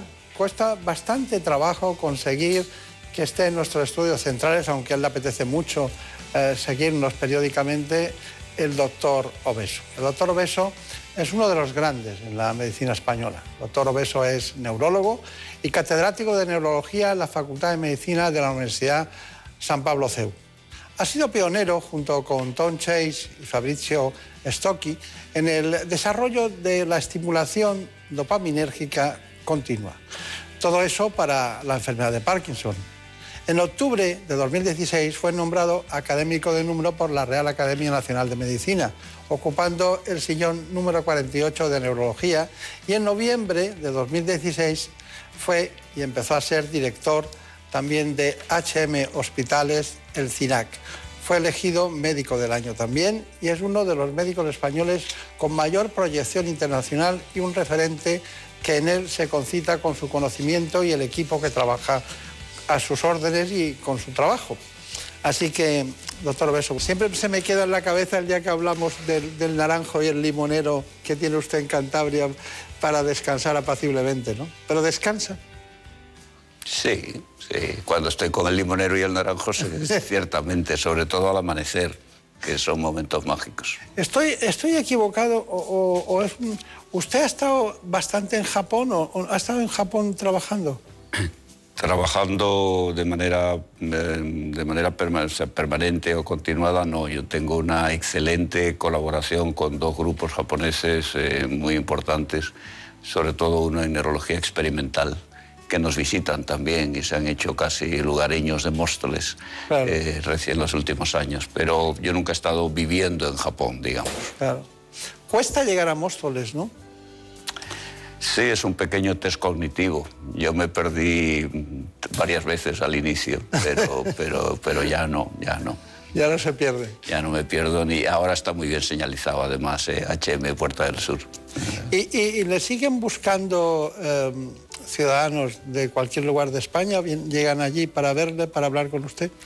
Sí, nosotros somos un centro de referencia, desde luego nacional e incluso un poco más. Sí, vienen, vienen pacientes eh, de toda España, eh, de Latinoamérica, porque se han formado conmigo ya al cabo de los años pues muchas personas y, y tenemos ahí un buen grupo de, de colegas y referencias. sí.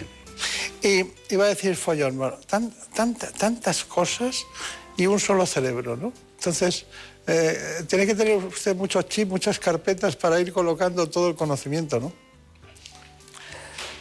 Bueno, yo creo que esto es como todo, ¿no? A veces, a veces yo pienso, ¿y cómo lo hará el presidente de gobierno? Sobre todo... eh, Se preocupe que no hace casi nada. Bueno, iba a decir el presidente de Estados Unidos, eh, que, que- que- que se acuesta con una misión de, de ataque en marcha en no sé dónde. y tal. Eh, pero sí, esto es, es como todo. ¿no? Lo, lo cierto es que, en esta etapa que me ha tocado vivir ahora en, en HM CINAC, en Madrid, eh, se da una situación curiosa porque primero de todo, claro, tengo un, un equipo sensacional de gente joven, muy joven y muy valiosa, muy capaz. Eh, pero también es verdad, claro, que mi, mi capacidad, la de ellos va muy en aumento y la mía va en, en- en decrece, en decrece, ¿no? Va, va en disminución. Y eso significa un reto. Yo les digo, me hacéis una terapia cognitiva fantástica porque solo mantener el- el- la atención y, y el, y el recorrido de todo lo que hacen. pero- Claro. sí. Es verdad que he visto gente muy joven con usted en el centro, y, pero claro, cuando les preguntan eh, en lenguaje coloquial, ¿y tú qué haces? No, yo estoy con el doctor Obeso, ¿no? Entonces ya ahí cambia todo. Porque están bien enseñados. que nada, ¿no? Hay una cosa, yo le voy a decir una, palabra y usted me dice algo. Vamos a hablar de Parkinson hoy. Y, lo- y de lo que usted quiera en, en cualquier momento, pero Parkinson básicamente. Entonces yo digo, edad de Parkinson, la edad, ¿cuál es la edad más frecuente? 62. Eh, predisposición genética, Escasa. Escasa. ¿Mm? Bueno, predisposición es una palabra mm, a matizar. Base genética, etiopatogenia genética definida, mutación que produce enfermedad de Parkinson, pues en la población española no llega al 10%. Ya. Sexo, Parecido. parecido. Hombres y mujeres. No, no es idéntico, pero parecido. Eh, exposición a, a toxinas. Sí, eh, Esto lleva a decir, y ya, ya lo puedo adelantar, la- el origen de la enfermedad de Parkinson, igual que el de prácticamente la mayor parte de las enfermedades neurodegenerativas frecuentes, prototípicamente enfermedad de Alzheimer, eh, es plural. Es plural. Y, hay varios mecanismos eh, implicados. Entonces, si los tóxicos, por ejemplo, eh, pues se sabe que las personas expuestas a herbicidas, en ciertas zonas del mundo donde hay agrícolas, etcétera, pues que tienen una mayor incidencia de enfermedad de Parkinson. Ese es un factor conocido. Lo que pasa es que lo que hace es aumentar la probabilidad, no es que establezca una relación causa-efecto directa. Por tanto, son factores que juegan un papel. eh, antes, eh, en las zonas rurales, beber agua de pozo pues el, agua de pozo se asociaba también con una mayor incidencia de enfermedad de Parkinson. Pero claro, no es que la aumente 10 veces, que la aumenta de, de 1 como en general, pues 1,4, 1,2, 1,1. Claro, claro. ¿Usted qué sensación tiene? ¿Usted tiene alguna sensación de que este caso lo vamos a curar, este caso lo vamos a lentecer, este caso va a tener mejor calidad de vida? ¿Cómo, a- a- a- al final, ¿cuáles son, qué objetivos consigue? Porque hay veces que da la impresión de que no, que no se avanza, nada. No, no, este es un mensaje para casa. Eh, eh, la enfermedad de Parkinson ha cambiado de manera notable, esto de que no se avanza. Otra cosa es que se cure, eh, pero es que curar, curar, ya me gustaría saber, yo aquí, todos los programas que se hacen, quién sale diciendo he curado, vamos, hemos curado eh, tal enfermedad. Eh, la medicina cura poco en general. Las enfermedades neurodegenerativas son muy complejas porque tratan con el sistema nervioso y tienen un mecanismos muy complicados como el cáncer. Entonces, curar, curar, pues no. Pero la enfermedad de Parkinson, cuando yo empecé a dedicarme a trastornos del movimiento y enfermedad de Parkinson, pongamos el año 80, que es cuando me fui a Londres, o sea que han pasado exactamente 40 años, eh, mm, la- el tipo de paciente con los que entonces luchábamos y que cuando hicimos lo de la estimulación dopaminérgica continua en Pamplona, eh, con los que luchábamos, esos pacientes ya no se ven. Si aparece alguno raramente, mis fellows y residentes etcétera creen que tiene otra enfermedad, porque la enfermedad de Parkinson ya no es así. O sea, que, que- que hemos cambiado notablemente. Lo que pasa es que, claro, y este es un dato muy importante, como se ha conseguido aumentar mucho la esperanza de vida de los pacientes con enfermedad de Parkinson, porque ya no ocurre lo que la película Despertares, por ejemplo, relataba muy bien, pues eh, ahora se envejece con enfermedad de Parkinson. Y esa es una situación nueva. Claro. Cómo se envejece eh, a la vez que se tiene un proceso neurodegenerativo en marcha. Y eso genera una situación nueva, de manera que, que- que se- de hecho se desdibuja por completo el fenotipo, la, la- la- la- las características clínicas típicas de la enfermedad de Parkinson se van desdibujando. Si la persona que lleva 25 o 30 años con enfermedad de Parkinson y que ahora tiene 78 en lugar de 58, pues tiene un cuadro clínico muy diferente al, al que describió Parkinson o Charcot hace más de hace Claro. dos siglos. ¿no? Claro, claro. Bueno, luego voy, luego voy a ir un poquito por usted, porque claro, eh, eh, luego se lo pregunto, pero ahora se lo dejo en el aire, nada más. Si no existiera la dopamina, mm, iríamos peor. Hombre, claro, indudablemente, indudablemente. O sea, que ustedes siguen trabajando en ese mundo.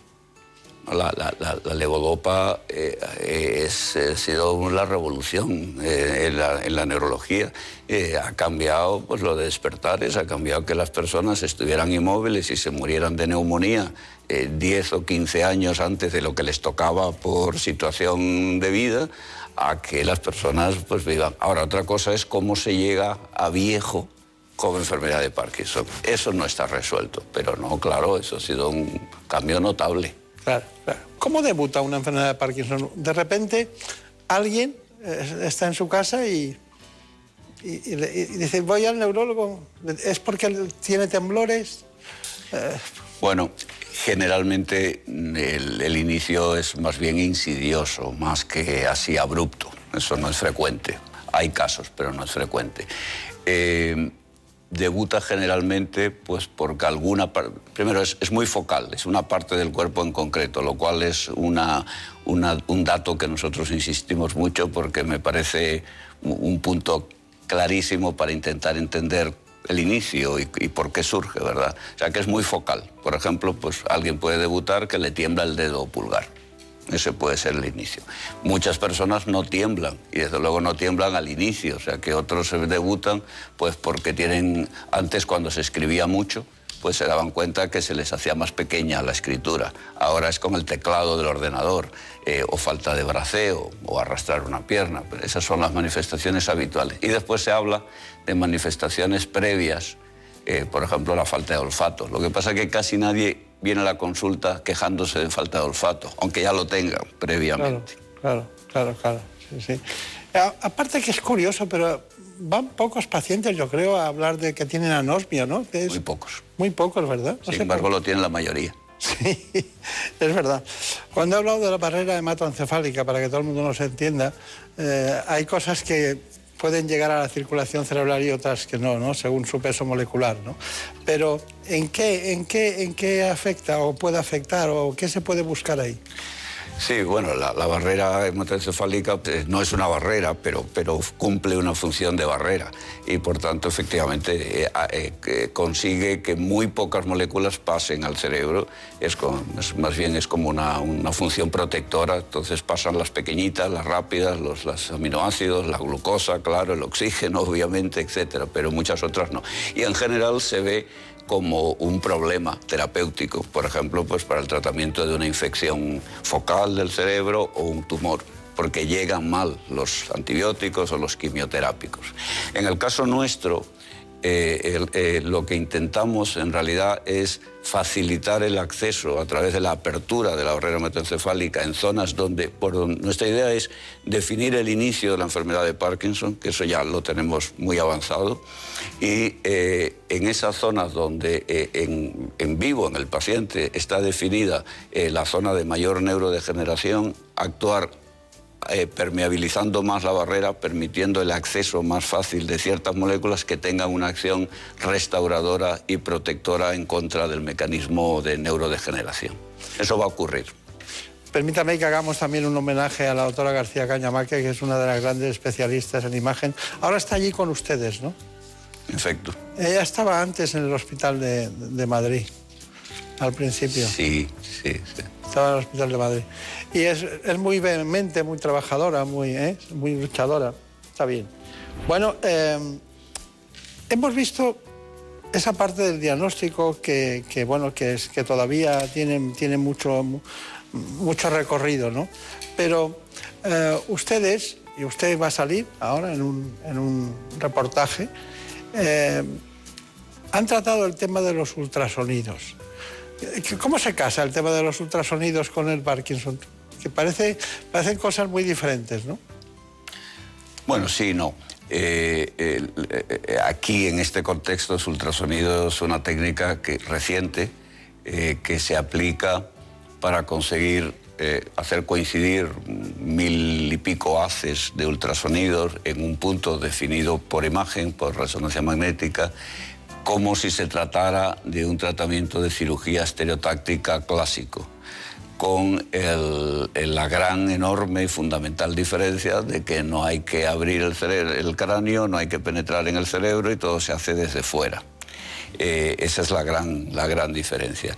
El concepto es el mismo que veníamos aplicando desde hace ya tiempo en neurocirugía funcional, que es conseguir definir zonas del cerebro que sabemos que funcionan mal, no es que funcionen poco, sino que funcionan mal y generan actividad neuronal anormal y lo que se intenta hacer es pararlas. En este caso, digamos que es como la apendicitis, ¿no? Es mejor quitar algo que funciona mal y da síntomas que tenerlo ahí generando señales eh, inapropiadas. Y ese es el concepto esencial de, de esta técnica de ultrasonidos. Aunque después no sea apendicitis. No, claro, bueno, siempre hay errores. En este caso es más, difícil porque eh, la, fisiopatología de los signos cardinales clásicos de la enfermedad de Parkinson, el temblor es el más descollante, pero no el único, eh, la falta de la torpeza, la rigidez, pues la tenemos muy bien definidas y, de acuerdo con lo que le predomina al paciente se va a una zona u otra, se intenta localizar dentro del cerebro la zona eh, del cuerpo que está más afectada. Pues, por ejemplo, esta mañana se estaba haciendo un tratamiento ultrasonidos en, en el Puerta del Sur y el paciente le temblaba mucho la mano, pues hasta que no se consiguió, eh, digamos, atinar la zona de, de efecto sobre el área de la mano, pues, pues el, el procedimiento no Cuesta. estaba acabado, ¿no? Claro, claro. Eh, mire, eh, imagínese que yo le puedo preguntar muchas cosas, pero ¿qué es lo, importante que deberíamos recordar? ¿Qué cosas de usted le gustaría recordar de su hospital y concretamente de actividades que tenga en el ámbito de la neurología que nos puedan interesar, además del Parkinson? Además de Parkinson, en, el centro que, que dirijo, eh, nos dedicamos a trastornos del movimiento en general. Pues claro, el temblor esencial es muy relevante, justamente parece que viene todo preparado, pero no lo estaba, eh, porque el, te- el temblor esencial eh, llega a ser muy incapacitante, es muy prevalente, es más prevalente que la enfermedad de Parkinson, y sin embargo, como los tratamientos farmacológicos no son buenos, los pacientes dejan de ir a la consulta de neurología y están pues por ahí. Y este tratamiento de ultrasonido focal consigue realmente tener un impacto total, eh, elimina el temblor de manera drástica y se puede hacer en dos horas, o sea que es, es realmente un antes y un después. Y en esto tenemos mucho desarrollo y muchas publicaciones, etc. Y después estamos muy interesados, claro, en, en prevenir, eh, en buscar factores de riesgo de demencia neurodegenerativa. eh, los factores que, que pueden hacer que una persona tenga más eh, probabilidad de desarrollar demencia, de manera que el deterioro cognitivo eh, nos interesa mucho. Bueno, ¿y qué me dice? O me- o mejor, o mejor, Marina igual tiene una información en relación con la depresión y el Parkinson, ¿no? La depresión está muy relacionada con las principales patologías neurológicas que degeneran como el Alzheimer y el Parkinson, unas veces como síntoma y otras incluso como factor de riesgo. La depresión no solo afecta el cerebro y la conducta, sino que se ha relacionado con otros problemas de salud. Y es que según un estudio de la Universidad de Umea en Suecia, las personas con depresión pueden ser más propensas a desarrollar otras enfermedades como la de Parkinson, aunque también puede ser a la inversa, que estar deprimido sea un síntoma precoz de esta patología neurodegenerativa. En cifras, más de la mitad de los pacientes con Parkinson sufre ansiedad, apatía y depresión. Algo similar sucede con las demencias. Investigadores estadounidenses concluyeron que la depresión es un factor de riesgo para la demencia y viceversa, es decir, sufrir demencias como la enfermedad de Alzheimer puede llevar a padecer depresión. Además, se ha demostrado que el estrés influye en la aparición de enfermedades neurológicas. Bueno, todo nos influye, el estrés está en todos los lados, en todos los lugares. Bueno, em, ¿qué me dice usted de la depresión con Parkinson? Parkinson y luego depresión. Frecuentísimo. Sí. Frecuentísimo. De hecho, incluso es uno de los factores, una de las eh, manifestaciones que antecede el diagnóstico de enfermedad de Parkinson con más frecuencia. Hay una, un grupo, una lista eh, grande, pero eh, una es el olfato, que ya hemos dicho que, que no, que pasa bastante poco no- notorio, eh, otra es el estreñimiento. Mucho, la población es tan grande, la, la cantidad de estreñimiento, que casi no, no discrimina, ¿verdad? No. Pero, pero, pero les- eh, y otra es la, la depresión, el trastorno del sueño. Y la depresión es muy frecuente. Claro, si uno se mueve mal, eh, ya de entrada es poco probable que uno esté eufórico. Y al revés, si una persona está eufórica, normalmente se mueve bien. Por tanto, hay, hay un nexo, y de hecho hay, antes se ha mencionado ganglios basales, que es la gran estructura que la dopamina controla. La dopamina controla movilidad, eh, conducta, cognición y emoción. Y lo controla todo en diferentes parcelas. En la enfermedad de Parkinson comienza afectándose principalmente la parte motora y por eso los síntomas clásicos son motores. Pero hay otra serie de disfunciones porque se va extendiendo el proceso.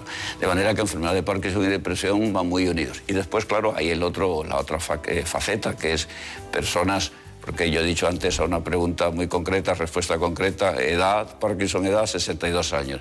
Pero tenemos un 15-20% de personas que empiezan antes de los 50 años. Entonces, claro, a uno le toca, ya no, ya no digo si es a los 36, le toca una enfermedad de Parkinson que todo el mundo considera que es de viejos, eh, a los 40 años, y lo normal es que uno se deprima, vamos, más allá de la química, por el- también por el aspecto eh, reactivo, ¿no?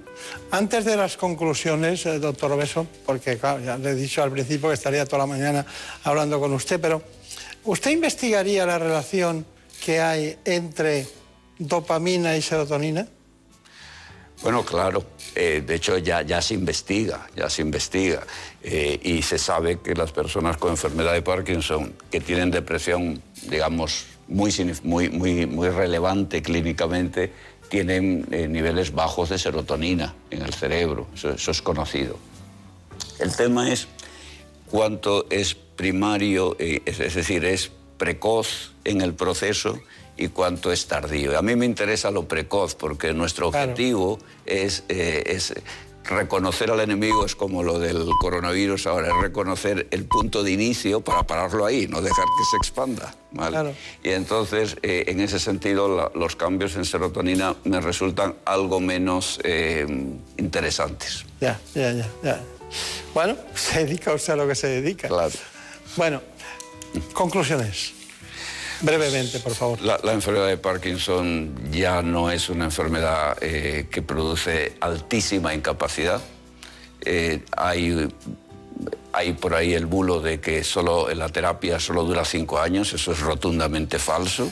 Eh, hay terapias sucesivas que se, van, que se van utilizando y las personas mm, conviven con la enfermedad de Parkinson. Se ha mencionado el ejercicio, que es fundamental, y hay muchos tratamientos que hacen que la persona eh, siga teniendo una razonable autonomía. La silla de ruedas ya no es el prototipo, no es la imagen de la enfermedad de Parkinson. Eso no quiere decir que no haya alguien que, no le, que tenga una enfermedad mucho más grave, porque ya se sabe que en medicina hay un espectro, ¿verdad? También los hay muy benignos, que esos casi ni se les nota ni, ni aparecen por ningún lado. Los dos espectros existen, los dos polos. Pero en general la silla de ruedas no es. eh, Por tanto, la enfermedad ya no es tan grave como se, reconocía. Y el problema, como dije al, al inicio, es que hay que envejecer. Entonces, la clave, mientras no haya una forma de detener el envejecimiento, ¿verdad? Eh, pues la clave es intentar reducir los factores aso- asociados al envejecimiento que nos hacen más vulnerables. Por ejemplo, la, falta de masa muscular, la falta de, de ejercicio, del equilibrio, eh, la, la- la forma de hablar eh, y, por supuesto, cognitivos. Es, la- es muy clave. Claro. Bueno, eh, ¿le quieren localizar? ¿Alguien? ¿En Corcubión? o, o- o en Jerez? ¿O en Denia? ¿Qué hacen? Bueno, Es difícil, ¿eh? Localizarle. ¿eh? No, Google resuelve esto. HM, CINAC, Puerta del Sur, en Móstoles, vamos, nosotros después de Iker Casillas somos lo siguiente que, que hace a Móstoles en el mapa, ¿no? Eh, Está bien. Me ha dicho Marina Montiel, dice, ¿qué programa? No lo dice, le gustan los programas, pero no lo dice casi, dice, ¿qué programa más interesante? Así que después de este interesantísimo programa, con uno de los grandes de la neurología, no española, sino mundial, a todos ustedes decirles que seguimos aquí, como siempre, aprendiendo. En buenas manos. El programa de salud de Onda Cero. Dirige y presenta el doctor Bartolomé Beltrán. ¿Conoces la relación entre cuidar de tu hogar y cuidar de ti? En Murprotec sabemos que cuando eliminamos las humedades de forma definitiva de tu hogar estamos cuidando de ti y de tu familia. Una vivienda libre de humedades es sana y segura. Llámanos al 930 1130 o accede en murprotec.es. Cuidando de tu hogar, cuidamos de ti.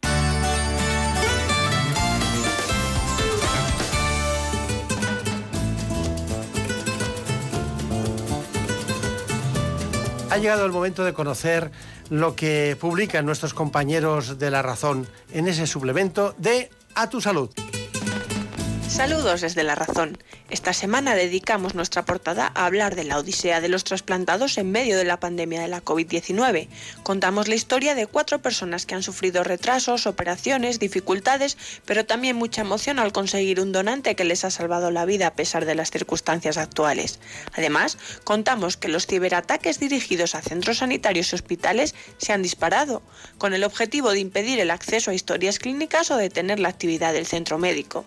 Y explicamos que la depresión es uno de los síntomas invisibles que deja la COVID-19 en los afectados, mientras que la amenaza de un nuevo confinamiento ha aumentado la demanda de ayuda psicológica en estas últimas semanas, hasta el punto de que se han colapsado los centros de salud mental. Con más de 400.000 contagiados por SARS-CoV-2 cada día, en nuestra sección de alimentación explicamos cómo debe ser la dieta post-COVID, es decir, que hay que comer para recuperarse de la infección. En este caso, los especialistas recomiendan aumentar la ingesta de proteínas vegetales, de alimentos frescos y frutos secos para contrarrestar la pérdida de masa muscular. Y contamos que la miopía infantil se ha triplicado entre los niños de 6 a 8 años por culpa de la pandemia, como consecuencia de la reducción de actividades al aire libre y del abuso de dispositivos móviles. Y en nuestra contra entrevistamos al médico y músico José Sabán, que acaba de publicar su último disco con 25 versiones de los Beatles adaptadas al jazz y quien nos confiesa que afinar el endotelio puede resultar clave para tratar la COVID-19. Pero como siempre, estos son solo algunos de los contenidos, encontrarán mucho más en las páginas del suplemento a tu salud y durante toda la semana en nuestra web www.larazón.es barra salud. Sin más, que pasen una feliz semana y cuídense.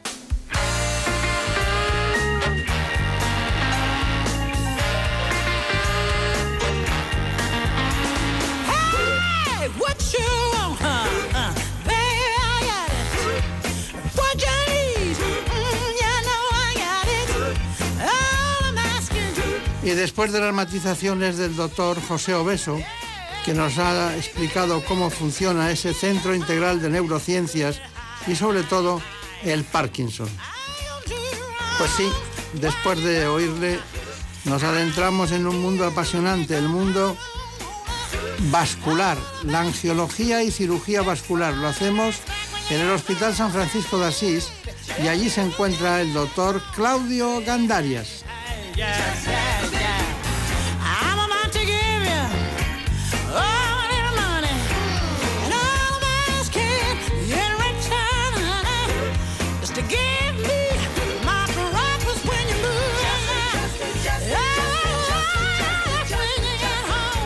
Antes de adentrarnos en las explicaciones que nos va a dar hoy, esta mañana, el doctor Gandarias en la patología venosa y las varices, que son una parte de la angiología, nosotros preferimos que siempre sepan dónde estamos.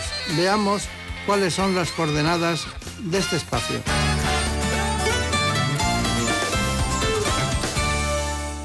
La insuficiencia venosa afecta en España a más del 25% de la población adulta y es cinco veces más frecuente en mujeres. Se trata de una patología cuya incidencia está aumentando en los últimos años. La manifestación más frecuente de la insuficiencia venosa crónica son las varices, un problema que además de tener una repercusión estética puede suponer un riesgo serio para la circulación. La herencia, la situación hormonal, la obesidad, el estreñimiento, el sedentarismo, la ropa demasiado ajustada o el uso de anticonceptivos orales son los factores que propician su aparición. A pesar de que las piernas o pantorrillas son el lugar más habitual donde se producen, también pueden estar presentes en otras regiones del cuerpo. Las varices se manifiestan en diferentes grados, desde pequeñas arañas vasculares a las varices gruesas, y sus síntomas van desde la pesadez de piernas, los calambres y picores hasta un fuerte dolor. Los expertos afirman que esta patología tan prevalente tiene unos costes sanitarios, sociales y laborales muy importantes. Vamos a tratar una de las eh, patologías más frecuentes que se produce en la población, sobre todo en mujeres, pero también en hombres. Ahora sabremos los datos exactos de, esta, esta enfermedad que, bueno, que acaba muchas veces en quirófano. Hoy nos acompaña uno de los grandes, concretamente el doctor Claudio Gandarias, jefe de servicio de angiología y cirugía vascular del Hospital Ramón y Cajal, y también es jefe de la unidad de angiología y cirugía vascular del Hospital San Francisco de Asís en Madrid. Y sepan que es presidente de la unidad de aorta compleja del Hospital Ramón y Cajal. Bueno, doctor Gandarias, hay una cuestión y es que yo creo que Claudio no ha venido ninguno aquí, nada más que usted, Claudio. Bueno, ahora hay más, no- hay más Claudios ahora, ¿eh? Ah, sí. Ahora hay muchos más. No sabía, sí, sí. Es muy italiano, además, ¿no? Italianos, sí, efectivamente. Muy ¿eh? italiano. Los, los emperadores. ¿Cuántas, ¿Cuántas varices o insuficiencias venosas crónicas habrá operado usted? Bueno, es que la insuficiencia venosa crónica en nuestra especialidad es, digamos, la parte más importante ¿no? de, en cuanto a volumen. Prácticamente el 70% de los pacientes que vemos tienen un problema venoso, de insuficiencia venosa crónica. Yo llevo 36 años en este tema y habré operado 8.000, 9.000 eh, varices con distintas técnicas, cirugía, espuma, endoláser últimamente, que son los, lo que estamos haciendo más en los últimos años, ¿no? Claro. Y, y, y 4.000 o 5.000 de cirugía arterial, ¿eh? que son muchos años ya. La cirugía arterial a ustedes, en el buen sentido, les gusta, les gusta más, es donde se ve el cirujano, ¿no? Hombre, es eh, la, la especialidad, cuando yo cogí la especialidad, la cogí como casi todos por las aneurismas de aorta, la cirugía carotidia, ¿eh?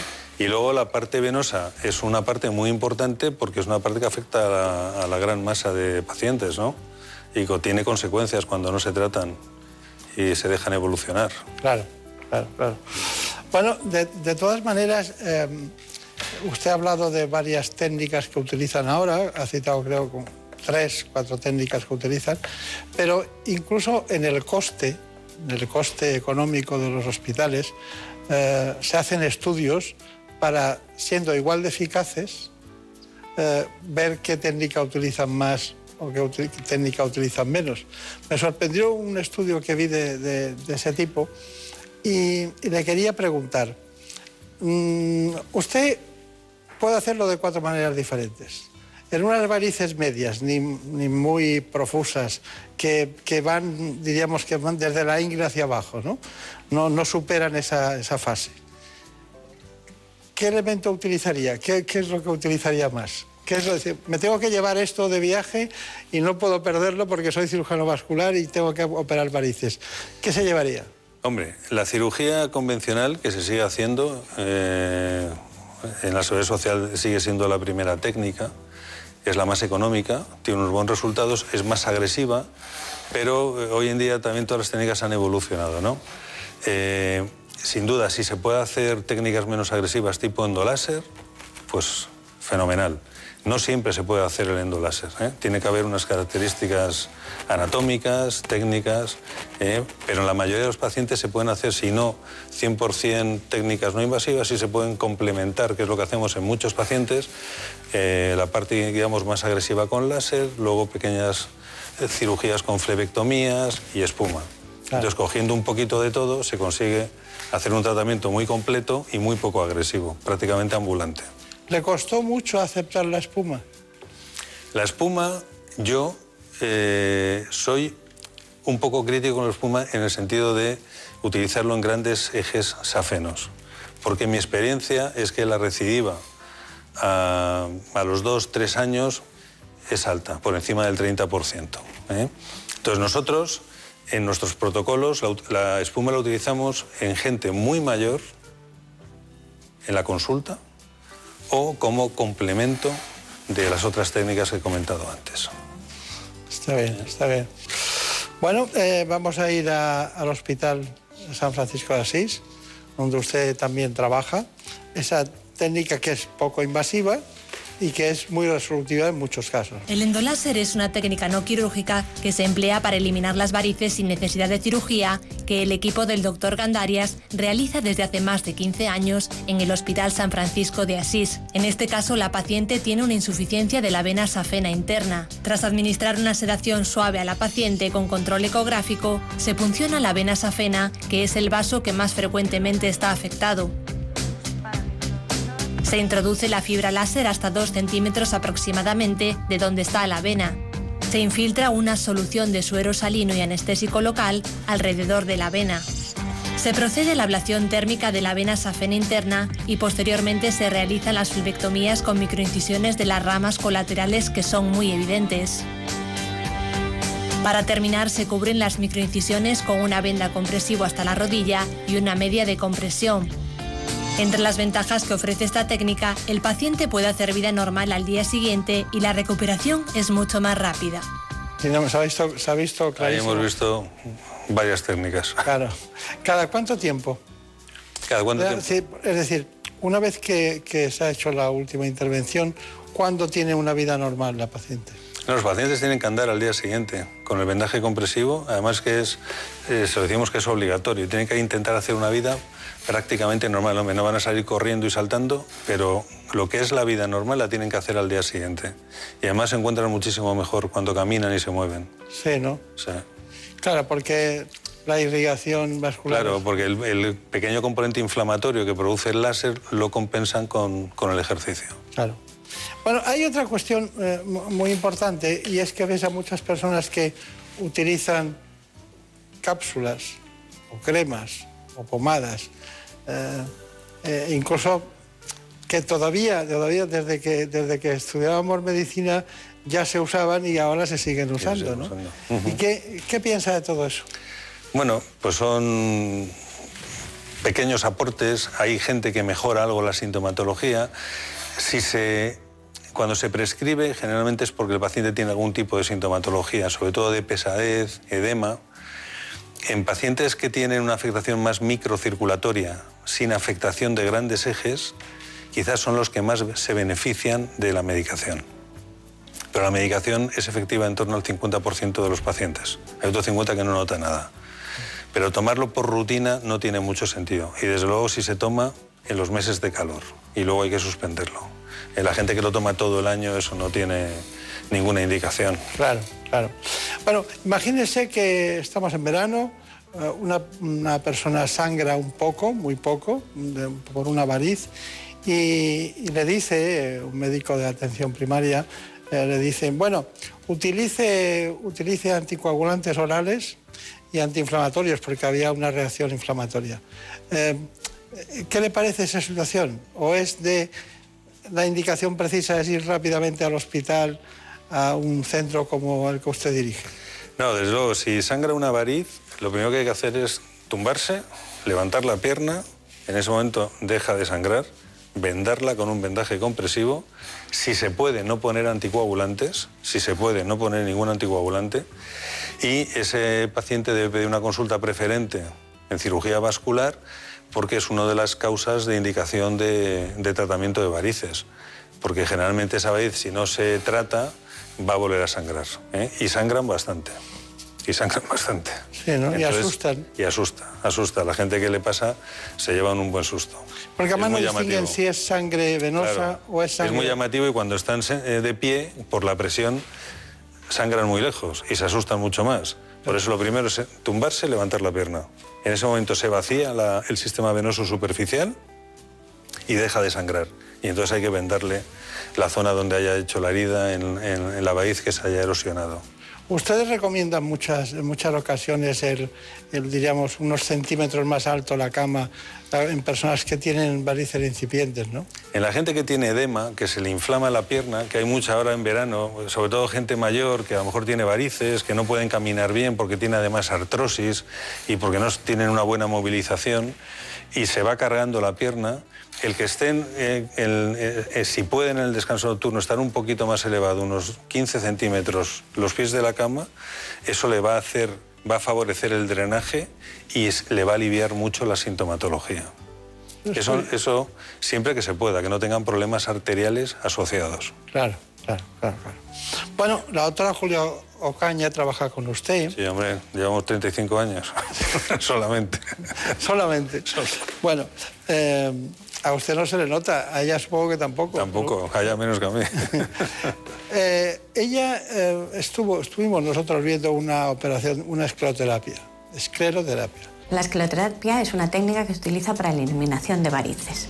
Consiste en un proceso inf- inflamatorio eh, que lo producimos por la, inyección de una sustancia en el interior de la vena o de la varícula. El proceso inflamatorio va a producir una fibrosis y, y entonces produce la eliminación de esa variz o varícula.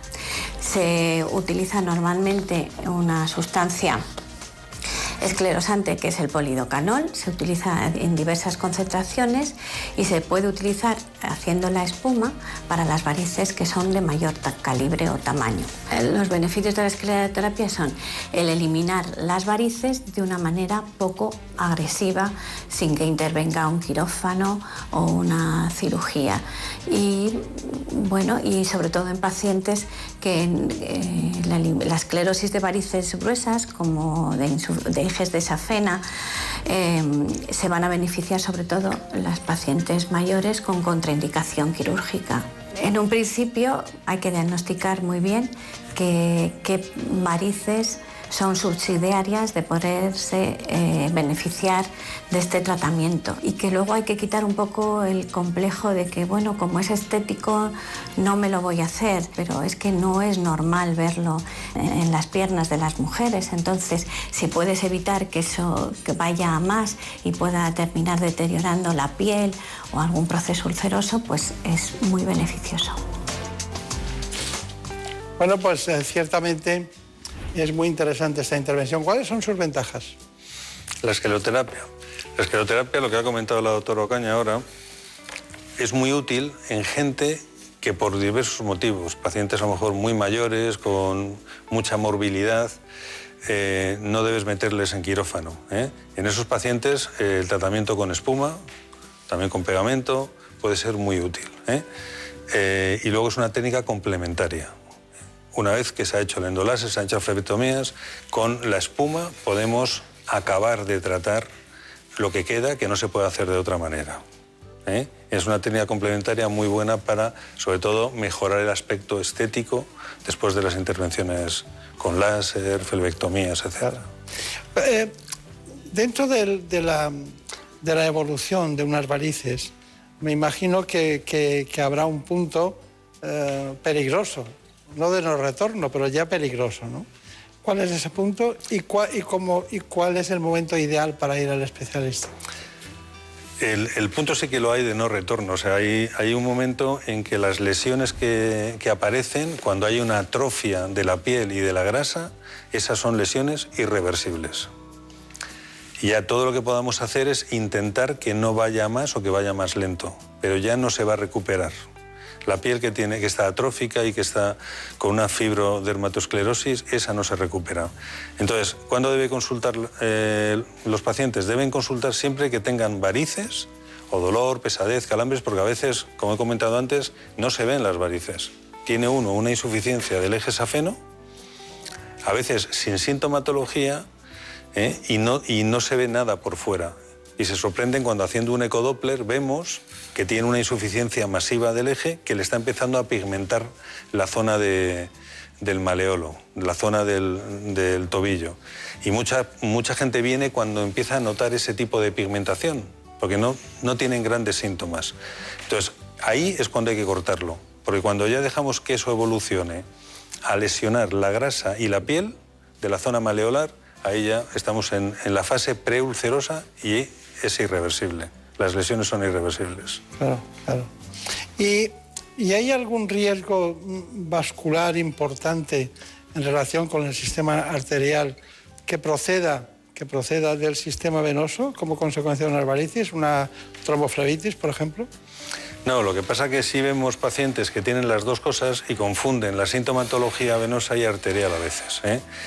Y vienen lesiones que úlceras eh, venosas que no curan, eh, que llevan tiempo tratándolas sin curar y porque hay de base también una patología arterial. Entonces, en el momento que solucionas la patología arterial, a veces se curan esas úlceras, eh, que se confunden o están ahí mezcladas con sintomatología venosa, y, eso para el profesional es fácil distinguirlo, pero a veces los pacientes no, lo distinguen de forma clara. Claro, claro, claro. Es un punto ese difícil. ¿Tarda la gente en venir o no? Las mujeres, eh, no. Las mujeres, como tienen un componente estético, vienen antes en general. Los hombres siempre vienen con una mujer que les tira de la oreja y los lleva a la consulta. ¿eh? Y siempre vienen en estadios mucho más avanzados, siempre. Bueno, hemos intentado investigar y le encargamos a María Montiel que, que lo hiciera, la relación entre varices y genética. Sí, porque tenemos algunas preguntas todavía, como ¿se heredan las varices? ¿Qué importancia tiene la genética en esta patología? ¿Cuál es la relación entre varices y trombosis? La insuficiencia venosa crónica no tiene cura, pero se puede controlar, sobre todo para evitar que degenere en una trombosis venosa, una patología que cada año se cobra la vida de medio millón de personas en Europa. Según las últimas investigaciones, las varices son hereditarias en un 97% de los casos, mientras que el 60% de la predisposición a padecer una trombosis también lo es. Se sabe que la trombosis es la principal causa de muerte entre pacientes oncológicos tratados con quimioterapia y en mujeres embarazadas. Los deportistas en general también están sometidos a un importante factor de riesgo. Pero aún se desconoce bastante de la base genética de estas enfermedades, un conocimiento necesario para identificar a los pacientes portadores, cuantificar los riesgos y tomar medidas preventivas. Según los especialistas, existe una relación innegable entre varices y trombosis, y es la base genética, pero aún se desconoce su alcance. Por eso se requiere un esfuerzo investigador sobre esta patología vascular que provoca una alta incidencia en bajas laborales y una disminución en la calidad de vida de miles de personas. En fin, hemos aprendido con este reportaje muchas cosas, pero sobre todo que hay predisposición genética, ¿no? Sí, sí. La predispos- La predisposición genética, sin duda, es lo que tiene la mayoría de los pacientes que tienen varices. Claro, claro. Doctor Claudio Candarias, me gustaría mucho saber eh, cuál es su conclusión. Hemos hablado de muchas cosas, pero cuál es su conclusión respecto a este problema que ustedes le llaman insuficiencia venosa crónica y nosotros le llamamos varices en general, ¿no? Bueno, pues la, primera conclusión eh, que tienen que tener los pacientes es la prevención. Es eh, una patología que si se detecta a tiempo y se detecta en los estadios eh, iniciales, se trata muy bien. Hay muchísimas opciones de tratamiento hoy en día que van desde la cirugía, el endoláser, la radiofrecuencia, la espuma, el pegamento, que cuando se hace la indicación correcta de cada técnica, los tratamientos son muy poco agresivos y son ambulantes en la inmensa mayoría y tampoco limitan la vida y la actividad de la gente en general. Eso es lo primero. Que no dejen evolucionar por miedo cuando empiezan a aparecer las pigmentaciones, que consulten antes. Que no lleguen a las consultas como llegan muchas veces con lesiones preulcerosas o ya directamente con las úlceras venosas. ¿eh? Que vayan a su cirujano vascular, que se citen con cirugía vascular, porque les van a ofertar en los estadios eh, iniciales eh, tratamientos muy fáciles, eh, muy poco agresivos, y cuando ya se llega a lo último, lo único que se puede ofrecer es intentar mejorar parcialmente el problema. Está bien, está bien. Bueno, pues eh, se me había olvidado algo que, que no quiero dejar pasar. La relación entre varices y, y ejercicio físico o deporte. ¿Es bueno hacer algo de ejercicio antes de acudir a ustedes? El deporte, yo siempre les digo a los pacientes, el deporte moderado es muy bueno. El deporte intenso no es muy bueno. Eh, yo las varices más grandes que he visto, lo he visto en deportistas que hacían triatlones, de estos, me acuerdo de un, de un militar que corría carreras de 100 kilómetros, estaban un día y pico corriendo, porque estos pacientes, aparte, cuando tienen la predisposición genética, lo que hacen es generar unas varices brutales y favorecer las trombosis venosas profundas que han comentado antes en, en los reportajes. Y eso ya son situaciones mucho más graves con riesgo de embolismo pulmonar. Entonces, cuando un paciente tiene varices, el ejercicio intenso no le viene bien. El ejercicio moderado con media le viene bien. Andar. Andar y si va a andar mucho, porque también eh, tenemos el típico paciente que se va a hacer el camino de Santiago eh, con varices pensando que le va a venir muy bien y lo que le viene es fatal, porque entonces las varices eh, estallan. Eh, y siempre con, con la media como soporte elástico para evitar esas cosas. Muy bien. Doctor Gandarias, pues ha sido un placer, como siempre. Muchísimas gracias. La última vez le prometí que hablaríamos de algo en relación con la de su especialidad, la angiología y cirugía vascular. Íbamos a hablar de algo relacionado con las arterias, pero hemos seguido hablando de varices. Sí, bueno, es que lo- es lo que más demanda la población, ¿no? Desde luego. Bueno, Y lo está más muy frecuente. feliz, que tenga mucha suerte. Muchas gracias. Muchísimas gracias a vosotros. En buenas manos. el programa de salud de Onda Cero. Por un beso tuyo, contigo me voy. No me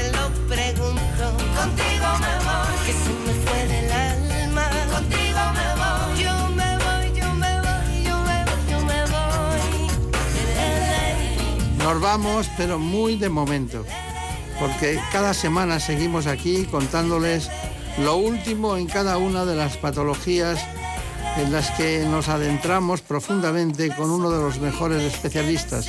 Lo hacemos cada semana, aquí, en ¿Qué me pasa, doctor? Perdiendo el miedo dejó llevar y se enreda el tiempo mojando los sueños y tu boca loca me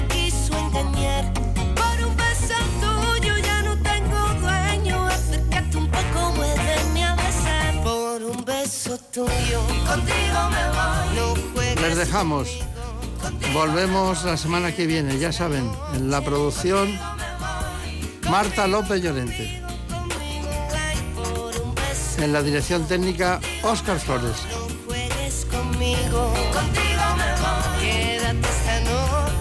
Que sean felices y vayan con cuidado, hay que protegerse.